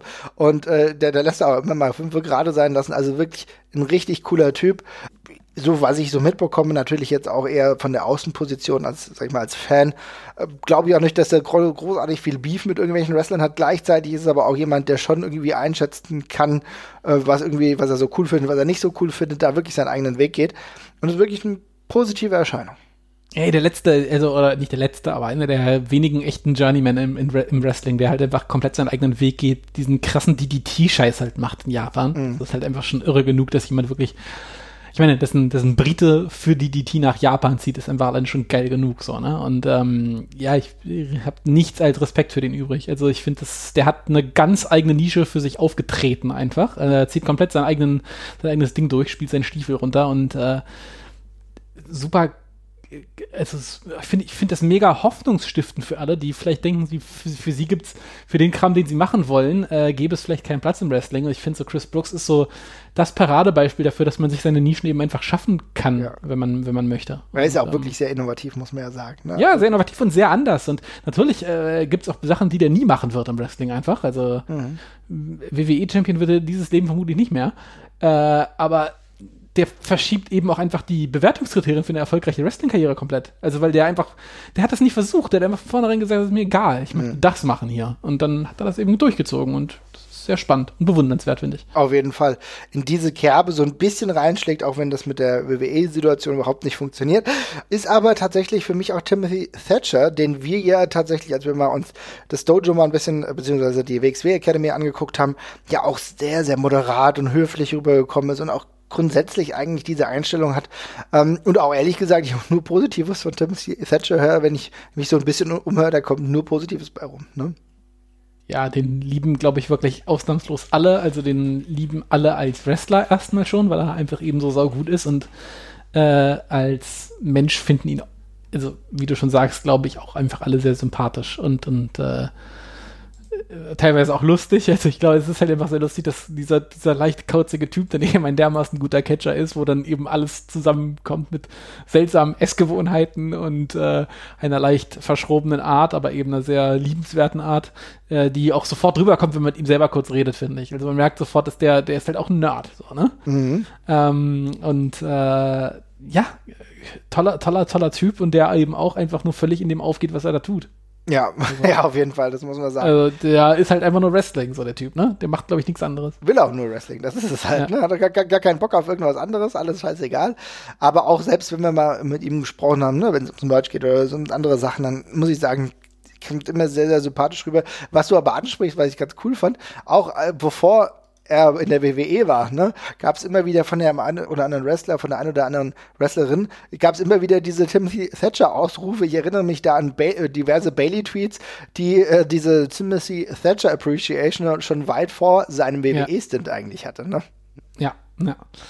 Ja, wir müssen ihn dann irgendwie wieder rausholen. Aber erstmal soll er reich werden, dann holen wir ihn wieder raus. Ja, so, genau. Ja. Aber wir sehen ja mittlerweile, wie schnell das alles geht, dass Leute irgendwie herausgeholt oder von sich äh, gehen oder beziehungsweise gefeuert werden. Wir haben eben über Chris Hero gesprochen, er ist ja offensichtlich auch nicht mehr in der WWE. Insofern umso cooler und so möglich ist wahrscheinlich, dass wir ihn hoffentlich bald noch öfter sehen, wenn der ganze Corona-Scheiß vorbei ist. Aber Mike Yoda, Mike Yoda musste gehen, damit Timothy Thatcher leben kann. naja, auch okay. Mal gucken. Wen hast du denn noch so auf deiner Liste? Äh, ich habe tatsächlich, ähm, wo wir gerade bei Thatcher sind, den habe ich tatsächlich noch nie auf meiner Liste gehabt, aber ich mhm. erwähne ihn, äh, können wir auch ganz kurz machen. Ähm, ich hatte mir noch äh, Daniel Maccabee äh, tatsächlich äh, auf, äh, aufgeschrieben, parallel. Ähm, musste gerade an sein Interview denken über seine Fehler mit Timothy Thatcher, wo die ja auch sehr emotional war damals bei dem, bei dem Media-Panel. Geil, willst du das nochmal kurz erzählen? Kannst du das nochmal kurz Ja, sehr, sehr, sehr, gerne, mhm. sehr gerne. Ähm, also für alle, die äh, ihn nicht kennen vielleicht, also ich meine, die meisten, die jetzt hier im Chat sind, die werden das, die werden das tun, aber er ist immer noch ein Independent Wrestler, darum erzähle ich es nochmal ganz kurz. Äh, Maccabee ist äh, ein Wrestler, der jetzt, glaube ich, auch schon Mitte 30 ist oder sowas, ne? also schon ein bisschen, ein bisschen älteres Semester, äh, allerdings trotzdem seinen Durchbruch gerade erst so parallel jetzt erlebt. Äh, sehr Submission- und Striking-basierten Style geht, sehr anders aussieht, hat eine etwas, einen etwas unorthodoxen äh, Körperbau, also eher ein normal, Otto-Normalverbraucher-Körperbau, würde ich mal sagen. Mhm. Ähm, hat aber im Ring eine wahnsinnige Ausstrahlung, eine wahnsinnige, wahnsinnige, ich finde, man kann sich super gut mit ihm identifizieren einfach. Das liegt vermutlich sogar auch am Körperbau tatsächlich, den ich gerade angesprochen habe. Aber er wirkt einfach super sympathisch, super nett äh, und eben einfach wie, wie, wie, ein guter Typ. Und dann hatten wir äh, beim Media Panel, das war 2000, ähm, 19, glaube ich, oder? Bei der, mhm. ja, bei, was bei der Tech League, nehme ich an. Ich äh, glaube, es war bei der Tech League, ja. Mhm. Ja, genau. Da hat er äh, eine Geschichte davon erzählt, dass er Timothy Thatcher allgemein sehr dankbar ist, ähm, weil Thatcher mit ihm in den Staaten eine Fehde hatte, bei der er erstmal sich sehr viel Mühe gegeben hat, eine Reihe von tollen Matches äh, mit Thatcher auf die Beine zu stellen, auch äh, mit, mit, mit, mit, mit Maccabee auf die, auf, die, auf die Beine zu stellen, äh, sich auch nicht zu schade war, halt sich ordentlich für ihn ins Zeug zu legen, gut zu sellen, was bei Thatcher jetzt wirklich keine Überraschung ist, aber er wusste halt, dass Thatcher das eigentlich nicht hätte machen müssen. Und die krasseste Sache, die dann äh, eben passiert war, war, dass Thatcher gesagt hat, ich verkaufe jetzt die nächsten Tage hier kein Merch weil ich bin der Heal in unserem Match und ich, du bist das Face. Es macht jetzt keinen Sinn, wenn ich mich hier hinstelle und irgendwie anfange, T-Shirts zu verkaufen an der Stelle. Das ist bescheuert. Und das hat ihn eben sehr, sehr gerührt. Er hat dann auch äh, tatsächlich äh, kurz ein bisschen in, in, in, Tränen ausgebrochen, was ich sehr sympathisch fand, weil ich das einfach cool finde, wenn Menschen äh, sich bewusst machen, wo sie anderen dankbar für sein können.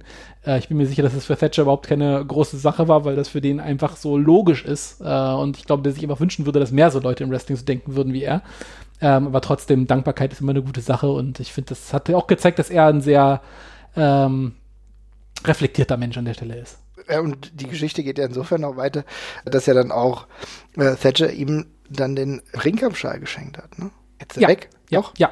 Äh, richtig cool. Die äh, Losstopp Schade schreibt gerade äh, nur Liebe für Maccabi. Trage passenderweise beispielsweise äh, gerade sein Shirt und äh, ich habe auch, ich habe es jetzt gerade aus der Wäsche gebracht. Ja, tatsächlich. Finde es auch klasse. Wenn er wieder hier ist, wird weiter Merch gekauft. Das ist ja mittlerweile das Beste, was wir gerade machen können, wenn wir ein paar Euro zu viel haben in der äh, Corona-Zeit. Äh, da, äh, so können wir dann die Wrestler ein bisschen unterstützen. Aber es ist ein super Typ. Freut mich, dass wir auch ihn noch mal genannt haben. Und jetzt müssen wir tatsächlich zumindest von meiner Warte aus vielleicht vielleicht mal ein bisschen in die abstraktere Ebene gehen von Leuten, die wir wahrscheinlich gar nicht persönlich kennen, aber viel Positives gehört haben. Und da fällt mir yes. beispielsweise Jeremy Boresh ein, bei dem ich auch tatsächlich, keine Ahnung, korrigiere mich, wenn ich falsch liege. Ihr Leute im Chat bitte auch, äh, wenn ich falsch liege. Aber ähm, ich muss ganz ehrlich sagen, alles, was ich lese, auch was er so natürlich macht, ich meine, jetzt zum Beispiel war er zuständig für äh, den letzten WWE UK Pay-Per-View für die Sache, die da vorlief, diese 40 Minuten Hype-Video, die richtig gut waren, was Beste war wahrscheinlich war, was die, was NXT UK jemals zutage gebracht hat, ja. Und ähm, muss aber auch ähm, sagen, dass ich auch in dieser zwischenmenschlichen Zusammenarbeit damals auch schon mit Mick Foley eigentlich nur Positives gehört habe. Ja, ich habe mich da auch mal, ähm, also ich finde, damals ist der so ein bisschen in diesen ähm, in diesen TNA-Lächerlichkeitsstrudel äh, auch reingeraten. Ja. Äh, weshalb ich ihn eine ganze Weile überhaupt nicht als ernstzunehmende Figur auf, dem, auf der Uhr hatte, muss ich ganz ehrlich sagen. Also das war jetzt für mich einfach nur so eine irgendein Typ von, von, von, von TNA. Mir ist dann aber irgendwann auch aufgefallen, das, was du gerade gesagt hast, dass alle, die mit dem zu tun haben und sehr viele aktive Wrestler äh, in sehr hohen Tönen von ihm schwärmen die ganze Zeit und ähm, sehr, also auch viele von den Ideen, äh, die er denen wohl geliefert hat. Also man hört sehr oft, das ist eine Idee von, das ist eine Idee von Borish gewesen. Ich habe dann mit Borish gebrainstormt oder sowas. Also da scheint er eben Backstage einfach eine super interessante Rolle zu haben, weil mhm. er, es ist ja eigentlich nie so ganz offiziell sein Job geworden. Also jetzt gerade bei, bei WWE ja irgendwie schon. Mhm. Äh, da arbeitet er ja hinter den Kulissen, glaube ich, nur für NXT sogar, ne? Äh, aber davor ist, ist, er ja offenbar auch so ein bisschen Meister aller Klassen gewesen, was das anging. Ja, stimmt, auf jeden Fall. Ja, ich weiß nicht, äh, damals bei TNA war er ja irgendwie ein bisschen ähm, Anführungsstrichen, ja, Mann für alles tatsächlich, alles so mal ein bisschen hier und da gemacht und mal angesagt, dann auch mal irgendwie Moderator, äh, Kommentator gewesen und dann auch irgendwie trotzdem Backstage gearbeitet. Bei der WWE scheint das eindeutiger zu sein. Ist ja aber auch, also ich meine ganz ehrlich, man weiß ja auch manchmal nicht hundertprozentig, was der eine oder andere. Ich habe jetzt letztens beispielsweise mitbekommen, dass bei der WWE im Backstage als Producer Sylvian Gran äh, Granier arbeitet, ne? Du erinnerst ja. dich, als Teil von La Resistance. Das ja. war mir erst, mir zwei Wochen ist mir das bekannt. Ja, ja das habe ich auch, das habe ich auch erst gemerkt, als du es gesagt hast. Ja, also siehst du, also insofern, äh, da sind einige Leute, auch beispielsweise Jason Jordan. Jason Jordan, den wir noch kennen, der in dieser unglücklichen Storyline mit Kurt Angle war, als sein Sohn, was wirklich, ganz ehrlich, das hättest ja. du sofort merken können, dass es eine scheiß Idee ist. Yes. das ist eine richtig schwachsinnige Idee. Und dann hat er sich aber diese schwierige Verletzung zugezogen, ist jetzt im Backstage-Bereich und macht dort auch einen auf Producer. Also es ist eine ganz interessante Kiste tatsächlich, von denen weißt du es ja nicht, aber Jeremy Bosch ist halt da eine feste Nummer. Aber du hast ja wahrscheinlich noch den einen oder anderen, ähm, über den wir auch noch sprechen können. Ja, auf jeden Fall. Äh, ich habe eine ganze Reihe von Leuten. Also jetzt, du hast gerade auch schon gut übergeleitet, weil äh, Leute, mit denen wir keine persönlichen Überschneidungen haben, das ist tatsächlich auch äh, der, der, der Rest, der Rest meiner Liste größtenteils. Ähm, ich glaube, ich nehme einfach jetzt mal äh, ganz, einen ganz äh, simplen Pick und ich glaube auch einer, der, den, den jeder auf die Uhr hat.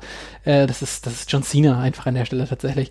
Also ich glaube, John Cena hat, also abgesehen davon, dass er der beste Mensch der Welt ist natürlich, äh, hat, glaube ich, den, den, den, den, den Rekord an Make-A-Wish, äh, Wishes, die er erfüllt hat, glaube ich, weiß ich nicht, um das Sechsfache durchbrochen von der Person, die sonst auf Platz zwei gewesen ist. Äh, ein Typ, der, also ist natürlich ein Company-Man, gar keine Frage, äh, aber bei allem drumherum, äh, bei wohltätigen Zwecken, ähm, bei Interaktion mit Fans, äh, immer die extra Meile geht bei allem, was ich gesehen habe. Also wie gesagt, diese Make bei diesen Make-A-Wish-Geschichten, da ist mhm. er, glaube ich, immer noch führend. Es gibt, glaube ich, keine Person, die da mehr gemacht hat als er. Äh, von allen, typ, ne? nicht nur WWE, sondern Nee, ne? von allen halt ja. so, ne? Und es gibt echt viele Make-A-Wish-Initiativen bei diesem Kram. Ähm, er hat fucking Chinesisch gelernt. Das ist immer noch so. Diese Probe von John Cena, wenn man richtig immer einfach Chinesisch redet, so, okay, ja, John Cena kann jetzt Chinesisch, klar, warum nicht? Das, war mich, also das war ein mega weirder Moment tatsächlich. Ja. Und ich weiß nicht, es gibt diesen einen Clip, ähm, und der, da hat er mich am meisten beeindruckt. Und es ist, es tut mir eigentlich ein Stück weit fast leid, dass mir dieser Clip mal einfällt, wenn ich an John Cena denke, weil das ist irgendein Arschloch, filmt John Cena in einem Café. Mhm. Und äh, John Cena sagt dem Typen einfach nur, also der John Cena ist schon, du merkst schon, dass er sehr wütend ist, aber er hält sich halt echt zurück und er ist immer noch super höflich. Er meint so, ich finde das echt scheiße von dir. Ich habe dir gerade gesagt, du sollst mich bitte nicht filmen. Ich will ja gerade nur essen. Du hättest mir einfach nur Hallo sagen können. Du hast aber einfach gleich deine Kamera rausgeholt und er erklärt diesem Typen einfach ganz ruhig, warum das Verhalten von ihm scheiße ist. Es ist halt irgendwie Sonntag um elf oder zwölf. Der, ich würde durchdrehen, wenn ich irgendwie auch nur annähernd bekannt werde. Irgendein Idiot hält mir einfach ohne zu fragen das Kam die Kamera ins Gesicht, so aus einem Entfernung. Und selbst da ist er noch ruhig und höflich und erklärt ihm das einfach ganz entspannt. Und das ist einfach eine Größe, die ich aber niemals haben werde, tatsächlich auch an der aber Also super cooler, besonderer Typ, auch in allen, also redegewandt bis zum geht nicht mehr, kommt immer sausympathisch rüber und ist ein äh, einfach ja, so approachable gemessen daran, dass das halt einfach ein Superstar ist, der Typ. Also ich meine, es ist halt so neben The Rock der Einzige, der so wirklich das Wrestling-Business komplett transzendiert hat, wirklich. Ne? Also der ist da raus, rausgewachsen, drüber gewachsen. Und ähm, ich finde, man merkt sehr schnell, warum, warum der, weil das, der hat einfach so krasse Anknüpfungspunkte menschlicher, menschlicher Art an alle Leute. Das ist, ist, ist irre. Also ich glaube, wir können da nochmal drüber reden, ob er der de facto der Einzige ist. Das wird für den nächsten Ringfuchs vielleicht mal relevant werden, aber er ist definitiv einer der wenigen. Und ja, und es ist ja wirklich interessant, denn ähm, John Cena war ja, musste ja lange mit seinem, mit dem John Cena Hass auch leben, ja, den ja. auch ich irgendwann äh, gespürt habe, aber mittlerweile hat er mich halt auch komplett und natürlich wegen solchen Sachen. Ich muss auch sagen, ich würde mir tatsächlich auch noch mal einen John Cena Run, einen richtig, also einen richtig guten Run, wirklich echt noch mal wünschen, ja, allein weil ich auch noch mal da das Happy End keine Ahnung, ob es dann Happy End wäre, aber irgendwie noch mal sehen will. Ich muss auch sagen, von allem, was man halt so hört, ich kann natürlich jetzt nichts sagen, wie es in diesem Beziehungsleben, was er mit Nikki Bella hatte, lief. Keine Ahnung, die sind jetzt getrennt, whatever. Ich befasse mich ja ganz, ganz wenig nur mit diesem ganzen Gossip. Insofern kann ich nicht sagen, ob die Situation da anders war oder ob vielleicht Nikki Bella einfach nicht so easy ist. Ja, aber wie das halt in Beziehung ist, das kann auch mal äh, auch auseinanderbrechen. Insofern sollte man ihm da keinen Strick draus drehen. Aber bei allem, was man sonst so mitbekommt, scheint es echt ein cooler Typ zu sein und auch jemand, der durchaus auch obwohl er natürlich jetzt nie großartig independent unterwegs war, aber trotzdem immer mal den Blick auch wieder darauf hat. Also das fällt mir immer mal wieder so ganz nebenbei auf und finde ich irgendwie schon ganz cool tatsächlich. Ja, finde ich auch geil. Ich finde auch, das ist ein Typ, der der hatte auch nie Probleme damit, im Ring sich lächerlich zu machen, äh, allen Leuten auch viel zu geben. Und ich fand diese Phase, wo äh, John Cena auf einmal angefangen hat, einfach wie ein Independent Wrestler zu wresteln in der WWE, in der WWE einfach auch sauspannend, mit AJ Styles und dergleichen, nur einfach so, ja, fuck it, ich mach das jetzt einfach alles so. Ja. Das war schon eine super spannende Phase und ich finde, ähm, ja, ist fast ein bisschen schade, dass wir uns irgendwie, weil ich meine, zugegeben, der Hass ist ja, hat ja einen Grund gehabt, das war, das waren Jahre, lange, lange Jahre, wo, wo, wo uns John Cena quasi den Rachen runtergedrückt worden ist.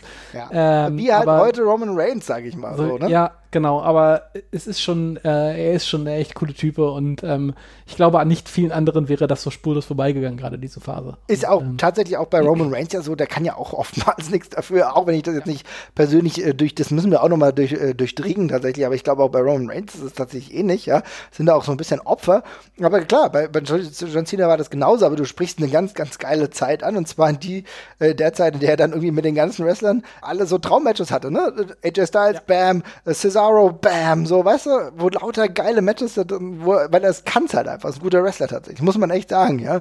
Mit der ganzen CM Punk-Sache hat es ja auch super funktioniert. Und ähm, ja, aber freut mich, dass er auch in, äh, bei dir so gut wegkommt. Ähm, ein anderer Wrestler, bei dem ich persönlich auch immer was Positives eigentlich verbinde damit, vielleicht kannst du mich aber da auch korrigieren, eben weil ich halt nicht so tiefes ähm, Insider-Wissen, beziehungsweise nicht so den Gossip irgendwie ähm, mir anschaue, ist aber Cold Cabana tatsächlich. Yes, auf jeden Fall. Cold Cabana, äh, auf jeden Fall auch einer der ähm, ich glaube, ich schnell erkannt hat, dass es ihm sehr nützt, wenn er eine gute Beziehung zu den Fans aufbaut. Und ich mhm. glaube, es gibt, ähm, ich hatte auch noch mal ganz stumpf gegoogelt, also nachdem ich meine Liste fertig hatte, habe ich, kann ich auch ganz offen sagen, ich habe noch mal ganz stumpf gegoogelt, Nice Guys in Wrestling tatsächlich einfach, ähm, weil ich dachte, ich, vielleicht habe ich noch wen vergessen, wen offensichtlich ist oder dergleichen.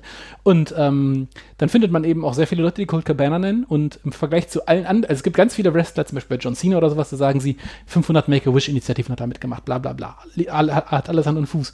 Dann, aber ganz viele dann Colt Cabana und das Spannende ist, dass es da fast alles persönliche Geschichten sind. Von Leuten, die ihn getroffen haben, äh, lange mit ihm geschnackt haben, Leute, denen er geholfen hat mit irgendwie Podcast-Zeug oder sowas einfach. Mhm. Weil er halt ja auch ein Pionier war tatsächlich auch. Das haben wir ja in unserer einen äh, Folge auch schon mal erzählt, dass er Wrestling-Podcasts quasi in der Form auch etabliert hat. Ja und einfach sau viele äh, angenehme Erfahrungen hatten, ihn kennenzulernen, weil er da eben einfach ein offener, netter Typ war, der eben, ja, die Leute eben auf Augenhöhe behandelt hat. Also das hat zum Beispiel Jasmin, die wird jetzt gerade nicht dabei, sehe ich glaube, aber die auch öfter den Ringfuchs hört, die hat auch gesagt, also die Jasmin auch schon lange im Wrestling äh, so dabei und auch öfter mal mit äh, Cold Cabana geschnackt. Die hat auch gemeint, er ist einfach ein echt cooler Typ. Die hatten sich irgendwie auch mal so kontaktet und ist eigentlich ein echt cooler Typ, der einfach legitimate nice guy ist und wie du gerade sagst, wenn es um die Podcasts geht, da war er tatsächlich der Pionier. Ich weiß nicht, einer der ersten, die einen Wrestling-Podcast Ja. hatten.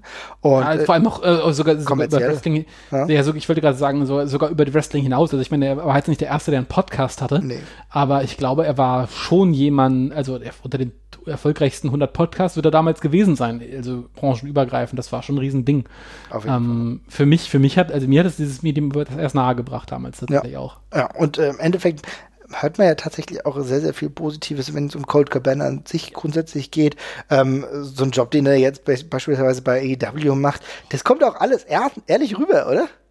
Ich, äh, du, ich war, ich war so erleichtert, als ich gesehen habe, dass er zu AEW gegangen ist, weil ich habe echt Bauchschmerzen gehabt, weil ich diese ganze Geschichte mit CM Punk, die haben sich ja noch wahnsinnig verkracht. Da gab es ja dann noch gegenseitige Klagen und Cold Cabana, der äh, ja offenbar auch in finanzielle Probleme äh, geraten ist. Und ähm, ich war dann einfach super froh, dass der eben jetzt zum Schluss seiner Karriere, also ich meine, jetzt ist doch 39, ewig lang wird es jetzt vermutlich nicht mehr gehen, auch wenn er auf jeden Fall so wrestelt, das ist noch, also fünf, sechs Jahre kann er bestimmt noch gehen. Würde ich Äh, auch behaupten, tatsächlich, ja. Ja, ja, genau, aber ich meine, auch der Typ schleppt, äh, schleppt ähm, äh, über 100 Kilo mit sich rum und äh, da werden auch mal die Knie sich irgendwann melden und dergleichen, egal was man, dat, egal wie vorsichtig man ist. Ich war auf jeden Fall einfach sehr froh, dass er eine, eine, eine Promotion gefunden hat, die ihm äh, den Raum gibt, die Sachen zu machen, die auf die er noch Bock hat und gleichzeitig aber eben auch äh, ihm einen finanziellen Unterbau, glaube ich, durch, durch Backstage-Rollen und Kommentatorinnenrollen und sowas geben kann. Und ähm, das ist ein sehr guter Fit. Ja, finde ich auch. Also das ist wirklich ein extrem guter Fit. Ich freue mich da. Und äh, wie gesagt, also das, den würde ich auch ganz gern irgendwann noch mal im äh, Wrestling-Ring hier vielleicht in Europa sehen. Das kann ich mir gut würde ich auch vorstellen. Ähm, ich habe sowieso eine Idee. Wir müssen demnächst mal einen eigenen Podcast machen zu so wilden Bookings mal wieder. Das haben wir das letzte Mal, glaube ich, 2017 oder 2018 gemacht. Also wird mal wieder Mhm. Zeit. Aber cooler Typ. Ähm, hast du denn noch jemanden? Ja, hier, ich habe noch, ich hab noch reichlich. Ähm, ich habe mir tatsächlich an der Stelle, ähm, ich, den, den können wir auch mal kurz absch- abfrühstücken, glaube ich. Kevin Owens auch au- aufgeschrieben. Äh, auch einer, äh, will ich an der Stelle nur auch kurz nennen, weil das einer ist, von dem ich auch ähnlich viele positive Geschichten gelesen habe wie von, äh, wie von Colt Cabana. Also super viele Leute, die sagen, äh, also es gibt einen wahnsinnig rührenden Post bei Reddit, wo einer schrieb, ich hab, ich wollte, die, ich wollte, ich wollte Kevin Owens halt fragen, ob er ein Foto mit meiner Tochter machen kann. Und Kevin Owens hat halt die ganze Zeit so geschauspielt, als wäre er der, der das Foto mit der Tochter machen möchte und hat sie noch angebettelt, ob er nicht ein Foto mit ihr machen kann und sowas. Und seine, die Tochter war halt glückselig halt am Ende dieses Gesprächs natürlich, weil Gott, äh, Kevin Owens kennt mich quasi. Ähm, und es gibt super viele Fotos von Kevin Owens, wo er mit Kindern posiert. Ich habe auch das Gefühl aus Interviews, dass das der Aspekt ist, der ihm wahnsinnig viel Spaß macht. Äh, er ist ein Family, Family Man einfach die ganze Zeit. Äh, ich finde, man merkt bei, bei ihm in, in jedem seiner Postings durch, dass er eigentlich lieber zu Hause wäre auch, äh, aber eben auch alles für seine Familie tut. Er ist super stolz auf seine Kinder, er ist super appreciating für seine Frau auch. Und äh, einfach ein super netter Typ, bei dem ich mich auch freue, dass er es entgegen seiner körperlichen Voraussetzungen, äh, die ihm lange Zeit das verwehrt hätten, auch geschafft hat, ein Superstar zu werden und hoffentlich durch Wrestling reich zu werden. Ich finde das mega geil. Also ich finde ihn so sympathisch und äh, er, sieht auch immer also eigentlich so ein bisschen krummelig aus, ne? Kön- Er, spiel, er sieht aber wie ein guter Heel aus tatsächlich, ne? Ja. Und ähm, ist aber irgendwie, ich muss sagen, ich finde ihn noch relativ angenehm bei Twitter. Tatsächlich. Ja, Einer der- total, mega Ja. gut, mega lustig. Ey, er war auch übrigens auch so ein Typ, was du vorhin angesprochen hast, äh, bei, bei, C, äh, bei, bei, bei John Cena hattest du es ja gesagt, mit Leuten, die trotz ihres Superstar-Status auch mal so ein bisschen die Independent-Szene im Auge behalten. Ich glaube, Kevin Steen war der Erste, der dieses Ilya-Debüt, äh, der die Ilya-Rückkehr bei, bei, bei, bei, bei, bei der WXW quasi Ja. retweetet hat damals. Ja. Äh, wo du auch so dachtest, okay, wie kommt der jetzt dazu? Aber geil, dass er dafür noch den Blick hat. Ist interessant, weil genau andersrum ist es ja ihm auch so ergangen. Und zwar, als er damals, ich bin mir nicht mehr sicher, ob er, ich glaube es, ich glaube es war der ähm, Ring of Honor Titel, den er damals geholt hat, wo The Rock ihm geschrieben hatte. Ja, stimmt. Ja, doch, genau, genau. Da hat er, genau, den Rock, den The Rock angetextet, weil The Rock irgendwann ja auch diese Phase hatte, wo er auf einmal auf sehr viele andere Wrestling-Sachen wieder Bezug genommen hat, ne? Genau, genau. Stimmt, ja. Und da hat The Rock ihm auch gratuliert zu dem Titelgewinn. Ich glaube, so war das. Könnten wir nochmal nachgucken, ja? Aber das war ja auch ein krasser Moment, wo du denkst, okay, alles klar, Rocky beschäftigt sich äh, mit Ring of Honor, irgendwie schon eine coole Nummer. Und äh, in einem anderen Kreis ist es dann halt so, dass ähm, Kevin Steen oder Kevin Owens dann wirklich auch das verfolgt, was in der, in der WXW dann passiert. Fand ich schon irgendwie eine richtig coole Nummer damals. Aber du sprichst Kevin Owens an. Ähm, ich muss auch sagen, die Interviews, die ich mir so von ihm so ein bisschen durchlese, was ich so mitbekomme, ich glaube, der liebt das Geschäft. Er hat auch Bock, Ey, ähm, ja, mit total. Leuten zu beschäftigen. Ne? Und ich finde auch die ganzen Shoot-Interviews, die er vor seiner WWE-Zeit gemacht hat, fand ich alle, ich, da war er, er hat so eine geile Selbsteinschätzung, weil ich meine, er hatte dieses, es gibt dieses, in diesem einen Interview, äh, spricht er über Loki und meinte so, ja, und Loki wollte nicht gegen mich und Cesaro verlieren damals. Und er meint so, dass du gegen mich nicht verlieren willst, wenn du Loki bist, kann ich verstehen, ich bin dick. Aber wer will nicht gegen Cesaro verlieren? Und das ist einfach, das ist so, ich meine, es war so, ja, das stimmt, das kann man so sehen, ja. Äh, hat, einen, hat einen guten Blick auf sich selbst, nimmt sich auch selber gefühlt nicht ernst und ähm, zumindest inzwischen äh, sehr, sehr richtig gepolt, der Typ. Sieht ähm, auch glücklich aus, tatsächlich. Wenn, ne? Exakt. Er hat seinen Frieden gemacht, das glaube ich auch. Ja, coole Sache, ja. Also, Ähm, ja, genau, den habe ich den wollte ich jetzt noch nennen, weil wir gerade bei Cold Cabana waren. Das ist jetzt auch nichts atemberaubendes, aber dann komme ich mal zu jemandem, der jetzt wirklich, sage ich mal, sehr aktiv zurückgibt tatsächlich an der Stelle.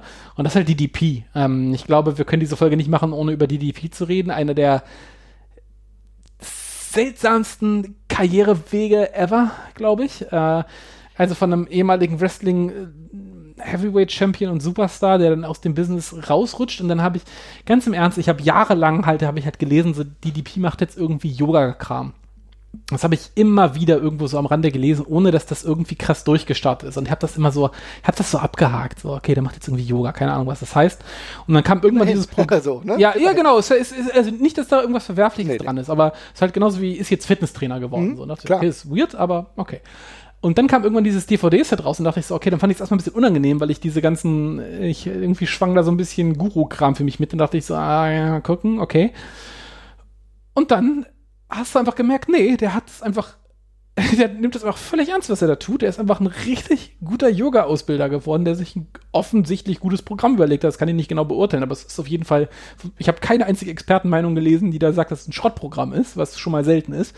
Äh, der einfach ein gutes Yoga-Programm gemacht hat und aktiv den Leuten hilft und gleichzeitig natürlich weiter hustelt wie ein, äh, wie ein, wie ein Blöder und äh, sich natürlich auch kaputte Wrestler als, ich sag mal, Werbeprojekte auch ausgesucht hat, sicherlich. Aber das ist egal. Der hat es geschafft, einen Jake Roberts wieder hinzubekommen und einen Razor Ramon. Und wenn du sie gesehen hast, wie die teilweise gegangen sind oder versucht haben zu gehen, auch nur, ist das irre. Das ist Sachen, die fünf, sechs Therapien nicht hinbekommen haben. Also ich bin ganz ehrlich, mir ist es scheißegal, ob das ein Werbeprojekt ist oder nicht. Wenn du es schaffst, zwei der krassest drogensüchtigsten und äh, ja, ja krassesten Charaktere im Wrestling generell wieder zu, ich sage mal in Anführungsstrichen, wieder zu beleben, beziehungsweise mit neuem Lebensmut ähm, zu infiltrieren im Ja. positiven Sinne, dann hast du extrem viel geschafft, ja. Total. Und, Und das also, ist und un- herausragend. Ich meine, guck dir an, wie, also Jake the Snake Roberts ist jetzt wieder Teil eines AEW, ähm, einer Ja. AEW-Storyline. Ne? Und nicht, und nicht, und nicht als, nicht als, nicht als, nicht als äh, Dankesrun zum Schluss, sondern als wirklich wertvolle Ergänzung zum Kader. 2020. Das ist echt irre. Und, und wie du gerade schon sagst, ist es mir dann auch egal. Also ohne Mist, wenn das für die Beteiligten okay ist, dann tu Gutes und rede darüber. Dann ist das, dann ist es doch in Ordnung so. Ich, das, ist, das ist mega cool. Ich ähm, freue mich da super drüber und ich finde, äh, da gibt es jetzt auch genug Wrestler und Stimmen, bei der, so dass man langsam sagen kann, okay, das hat Hand und Fuß. Und ähm, ja, ist doch prima. Also sehe ich, sehe ich tatsächlich absolut genauso. Und ich finde, ähm, ich habe mir das ja pro Programm ja auch mal ein bisschen angeguckt, beziehungsweise ich glaube, vielleicht bezahle ich noch Geld. Ich mache auch noch manchmal dieses Yoga-Ding. Ja, das müsste ich mal genauer durchziehen, dann wäre ich wahrscheinlich noch fitter tatsächlich, ja. Aber das hat natürlich Hand und Fuß. Ich, auch sehr, sehr viele Leute, die da irgendwie dran beteiligt sind, sprechen sich ja positiv auch äh, darüber aus. Es sind ja auch immer wieder ex Problemfälle, die dann überhaupt damit anfangen, Yoga zu machen und dann wieder ranzukommen, um eine normale Fitness zu bekommen. Also das ist eine richtig coole Sache. Und wenn ich sehe, wie gut es für diese Wrestler funktioniert hat, tatsächlich auch andere Wrestler, die das ja immer wieder machen. Also ich weiß, Chris Jericho hat ja beispielsweise auch das Training gemacht, damit es ihm besser geht. Ähm, und da, da, das ist ja nur eine ganz, ganz kleine Liste. Ich glaube, Seth Rollins hat das auch gemacht. Da hatte ich irgendwann mal was gelesen. Also das ist eine sehr, sehr coole Sache. DDP ähm, ist da auch, ganz ehrlich, hätte ja auch was verlieren können. Und ich meine, der hat ja, der hat ja nicht nur gesagt, hier hast du die DVD, mach das mal. Der hat, der hat Scott Hall und ähm, Jack the Snake in sein Haus mit reingenommen. Die haben ja bei dem gewohnt. Weißt du, das ist ja, also man, das machst du nicht nur, ähm, wenn du, also wenn du die Kacke findest, würdest du es, glaube ich, nicht so machen. Und ich glaube, in der Zeit hat er sie zwischenzeitlich Kacke gefunden, weil die mit ihren Dämonen zu kämpfen hatten. Das ist für mich einfach schon eine respektable Angelegenheit. Und da kann man schon sagen, DDP ist durchaus vielleicht jemand, der ganz gern auch Geld verdient, aber so ein bisschen menschenfreundliche Züge hat.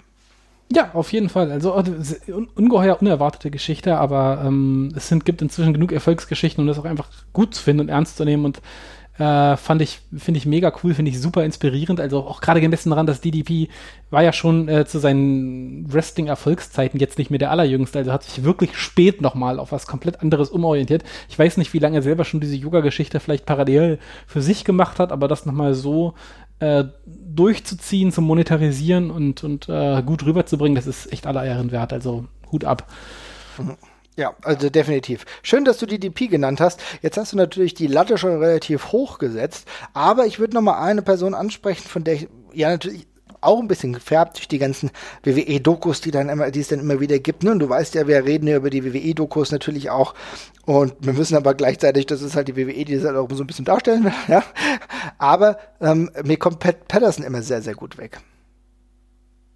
Ja, ich finde tatsächlich Pat Patterson, äh, der hat so ein, der hat so ein richtiges Onkelgesicht einfach, der Typ. Also der, ja. hat der, hat, der hat bei mir alleine schon mal den, den, den, den Vorsprung, dass ich ihn einfach super sympathisch vom, vom, vom, vom Auftreten her finde. Ähm, ich finde allerdings auch, dass das einer der Typen ist, die, also dafür, dass, ich meine, der, der wie, wie, wie lange war der jetzt im Wrestling aktiv? Seit den, seit den frühen 60ern ja, so, ja, genau. Ne? Also irgendwie mega früh. Der hat, glaube ich, im Wrestling wirklich alles gesehen, was es zu sehen gibt, hat äh, auch Backstage ich meine, der ist seit den frühen 2000ern bei der WWE in extrem wichtigen Rollen, der hat alles durch.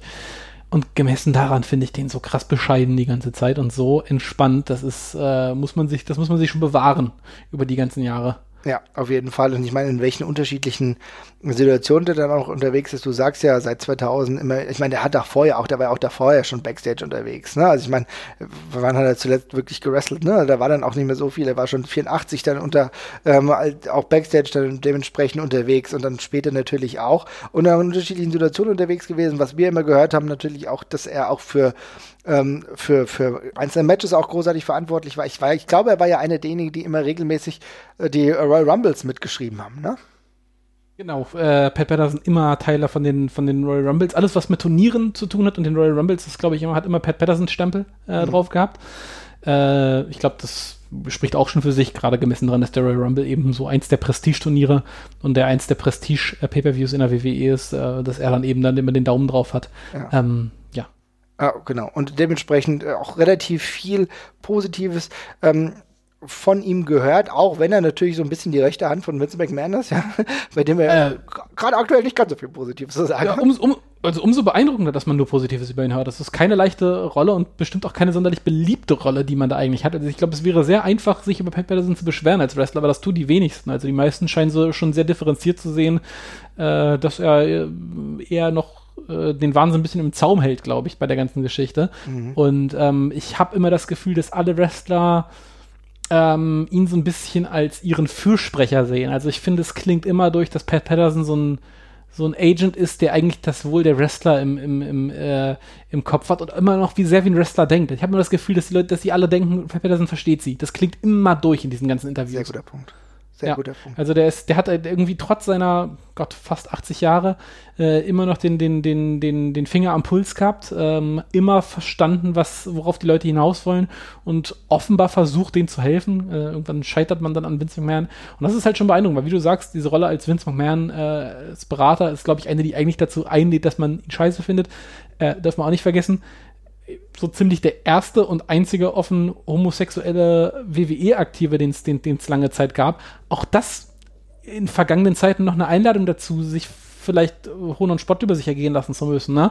Ähm, dass er auch da einfach durchmarschiert ist. Also das spricht dafür, was er eben auch damals für eine respektierte Figur äh, offenbar gewesen ist. Ja, das ist ein äh, sehr, sehr wichtiger Punkt. Das darf man auch gar nicht vernachlässigen. Ich meine, der spricht da jetzt nicht großartig viel darüber, aber man hört es ja dann immer wieder, das kommt auch wieder durch. Und das finde ich schon eine interessante Sache. Ich meine, weil er, glaube ich, auch relativ früh keine Ahnung, hatte relativ früh auch einen Partner gehabt, ne? Und ähm, dementsprechend war das dann dort klar. Aber das war offenbar, zumindest offiziell kam nie raus, dass jetzt ein größeres Problem gewesen ist, ne? Und war dann vielleicht auch Wegbereiter. Wir wissen nicht, äh, wie ähm, wie das jetzt intern alles so gehandhabt wird. Ich meine, wie, wie hieß der letzte schwule Wrestler? Äh, Darren Young beispielsweise, ne? Ja, ja, Darren Young dürfte das gewesen sein. Ja, ja. genau. Bei Orlando Jordan bin ich mir gerade gar nicht sicher, keine Ahnung. Aber Darren Young, genau. Ähm, also insofern ist, es, ist er da auch Vorreiter gewesen. Gut, wir wissen nicht. Äh, das ist äh, spannend. Das, ja? darf ich, ich wollte ganz kurz noch mal einhaken, was ich sehr spannend fand. Ich habe das neulich in einem Interview mit Bruce Pritchard ähm, ähm, gehört. Da ging es, es war eine Folge über den King of the Ring 97 oder 98. An dem Tag ist auf jeden Fall der, der, der, der, der, der, der Freund Louis gestorben von Pat Patterson. Mhm.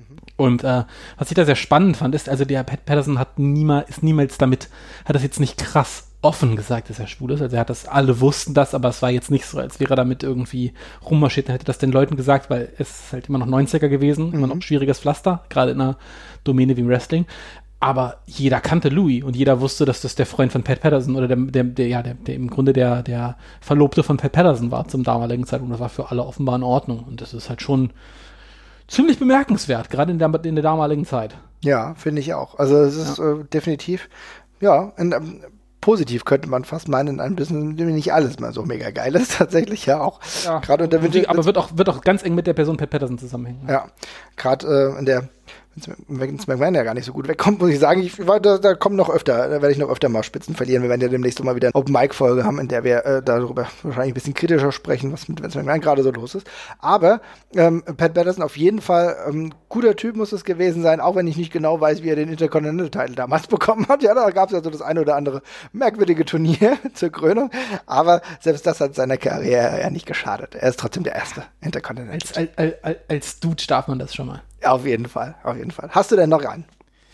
Ähm, tatsächlich kommen wir jetzt äh, schon zum Ende meiner Liste so ja. langsam. Ähm, ich habe mir, jetzt sind eigentlich größtenteils noch Leute da, die äh, ich unter ferner liefen als sehr sympathisch äh, aufgeschrieben habe. Äh, Hiroshi Tanahashi habe ich tatsächlich noch hier stehen. Mhm. Ähm, äh, allein, also erstmal schon äh, aus dem Grund, dass ich finde, dass der Typ sehr vernünftige Aussagen die ganze Zeit macht. Also ich finde das sehr schön, dass er gesagt hat, es wäre ihm sehr recht, wenn New Japan Pro Wrestling die letzte, das letzte Entertainment, die letzte Entertainment-Institution ist, die wieder äh, tourt, nachdem Corona vorbei ist, wenn das, wenn das dann irgendwie helfen sollte und dergleichen. Mhm. Äh, gibt sehr oft sehr schöne Statements ab der, die ganze Zeit.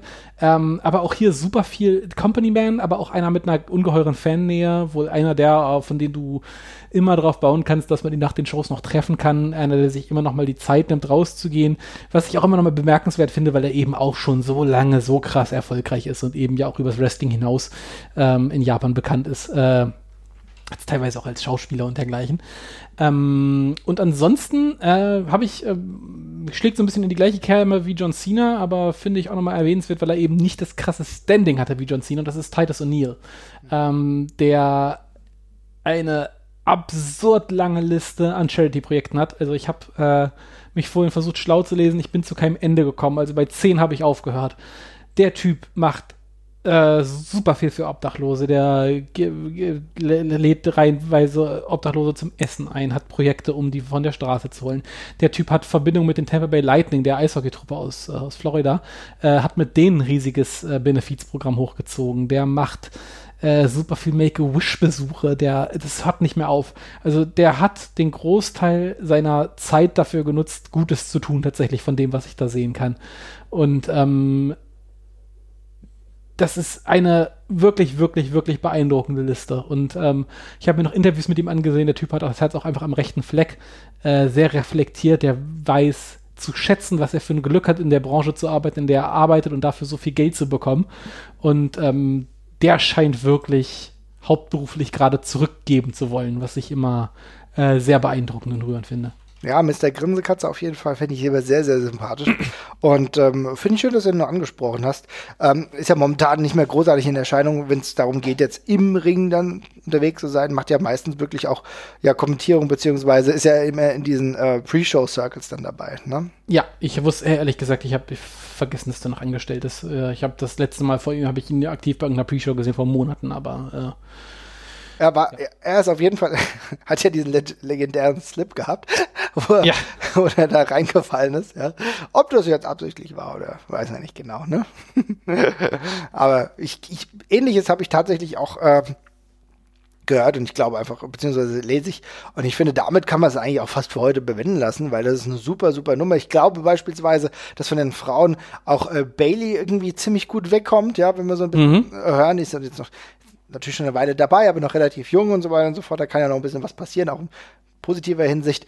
Aber ich glaube, äh, Bailey ist auf jeden Fall auch bei, bei den Frauen relativ weit oben und äh, ich glaube, darum sollten wir es mal mit bewenden lassen und freuen uns, wenn ihr uns vielleicht noch mal reinschreibt ähm, in die Kommentare oder bei Twitter oder jetzt vielleicht gleich noch ins äh, Discord, wen irgendwie ganz cool findet, was ihr da noch so gehört habt. Für die guten Jungs im Wrestling, ich glaube beispielsweise, dass Roman Reigns auch ein ziemlich cooler Typ ist. Ich habe jetzt yes. ich, alles, was ich so mitbekomme, ja, natürlich, er bekommt lauter Boos und ich finde es auch, mir ist auch zu, zu präsent Roman Reigns und der kann dafür gar nichts, ne? aber das ist halt die Art und Weise, wie es gebuckt wird. Aber so als Typ finde ich das alles schon sehr, sehr sympathisch und freue mich da über Bestätigung. Und ähm, grundsätzlich muss ich aber auch mal sagen, das ganze Environment, was man momentan im europäischen Wrestling haben, ist auch echt relativ angenehm. Also man kann immer noch ähm, zu dem einen oder anderen gehen, gerade jetzt hier äh, Metehan hier, ex-Lucky Kid, mit dem kann man sich mal gut unterhalten. Das ist alles eine schöne Angelegenheit. Und ja, ich glaube, das, noch, so muss es sein, oder? Ja, ja, und dann ist ja noch Platz, ich spreche es jetzt nicht nochmal an, weil wir haben einen David Starr Einzel-Podcast schon gemacht, da kann jeder nochmal reinhören, der das möchte, aber die ganze politische Aktivität von David Starr ist, ist, äh, ist, ist, ähm, ist eine spannende Geschichte, ähm, die äh, auch eine, die man, die man nochmal hervorheben kann als jemand, der sich dafür aufopfert. Äh, die Eva nennt gerade noch ähm, Doug Williams zum Beispiel, der auch ein super positiver Einfluss die ganze Zeit war in Europa. Oh, ja, ich habe auch das Gefühl, wir haben sehr, eine sehr, ein, eine sehr äh, gesunde Szene größtenteils und ähm, ich finde, man merkt das auch immer jetzt gerade, wenn man also ein bisschen bei den Promotions hinter die Kulissen guckt, dass da schon ein sehr großer Zusammenhalt ist und ich glaube, man da inzwischen eine sehr schöne Atmosphäre größtenteils äh, kultiviert hat, hoffentlich.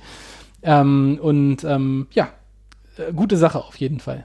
So, auf jeden Fall. Aber, Good Vibes Only. Äh, definitiv. Heute mal Good Vibes Only. Aber voll gut, dass die Eva das noch angesprochen hat, weil ähm, äh, Doug Williams auf jeden Fall auch ein cooler Typ. Hab mich ja damals auch sehr gefreut, als ich äh, Robert Brookside mal wieder gesehen habe. Auch schon lange einer derjenigen, wo ich gedacht habe, geht was. Liebe Leute, hat mich gefreut. Macht's gut, bis bald. Ciao. Ciao, ciao.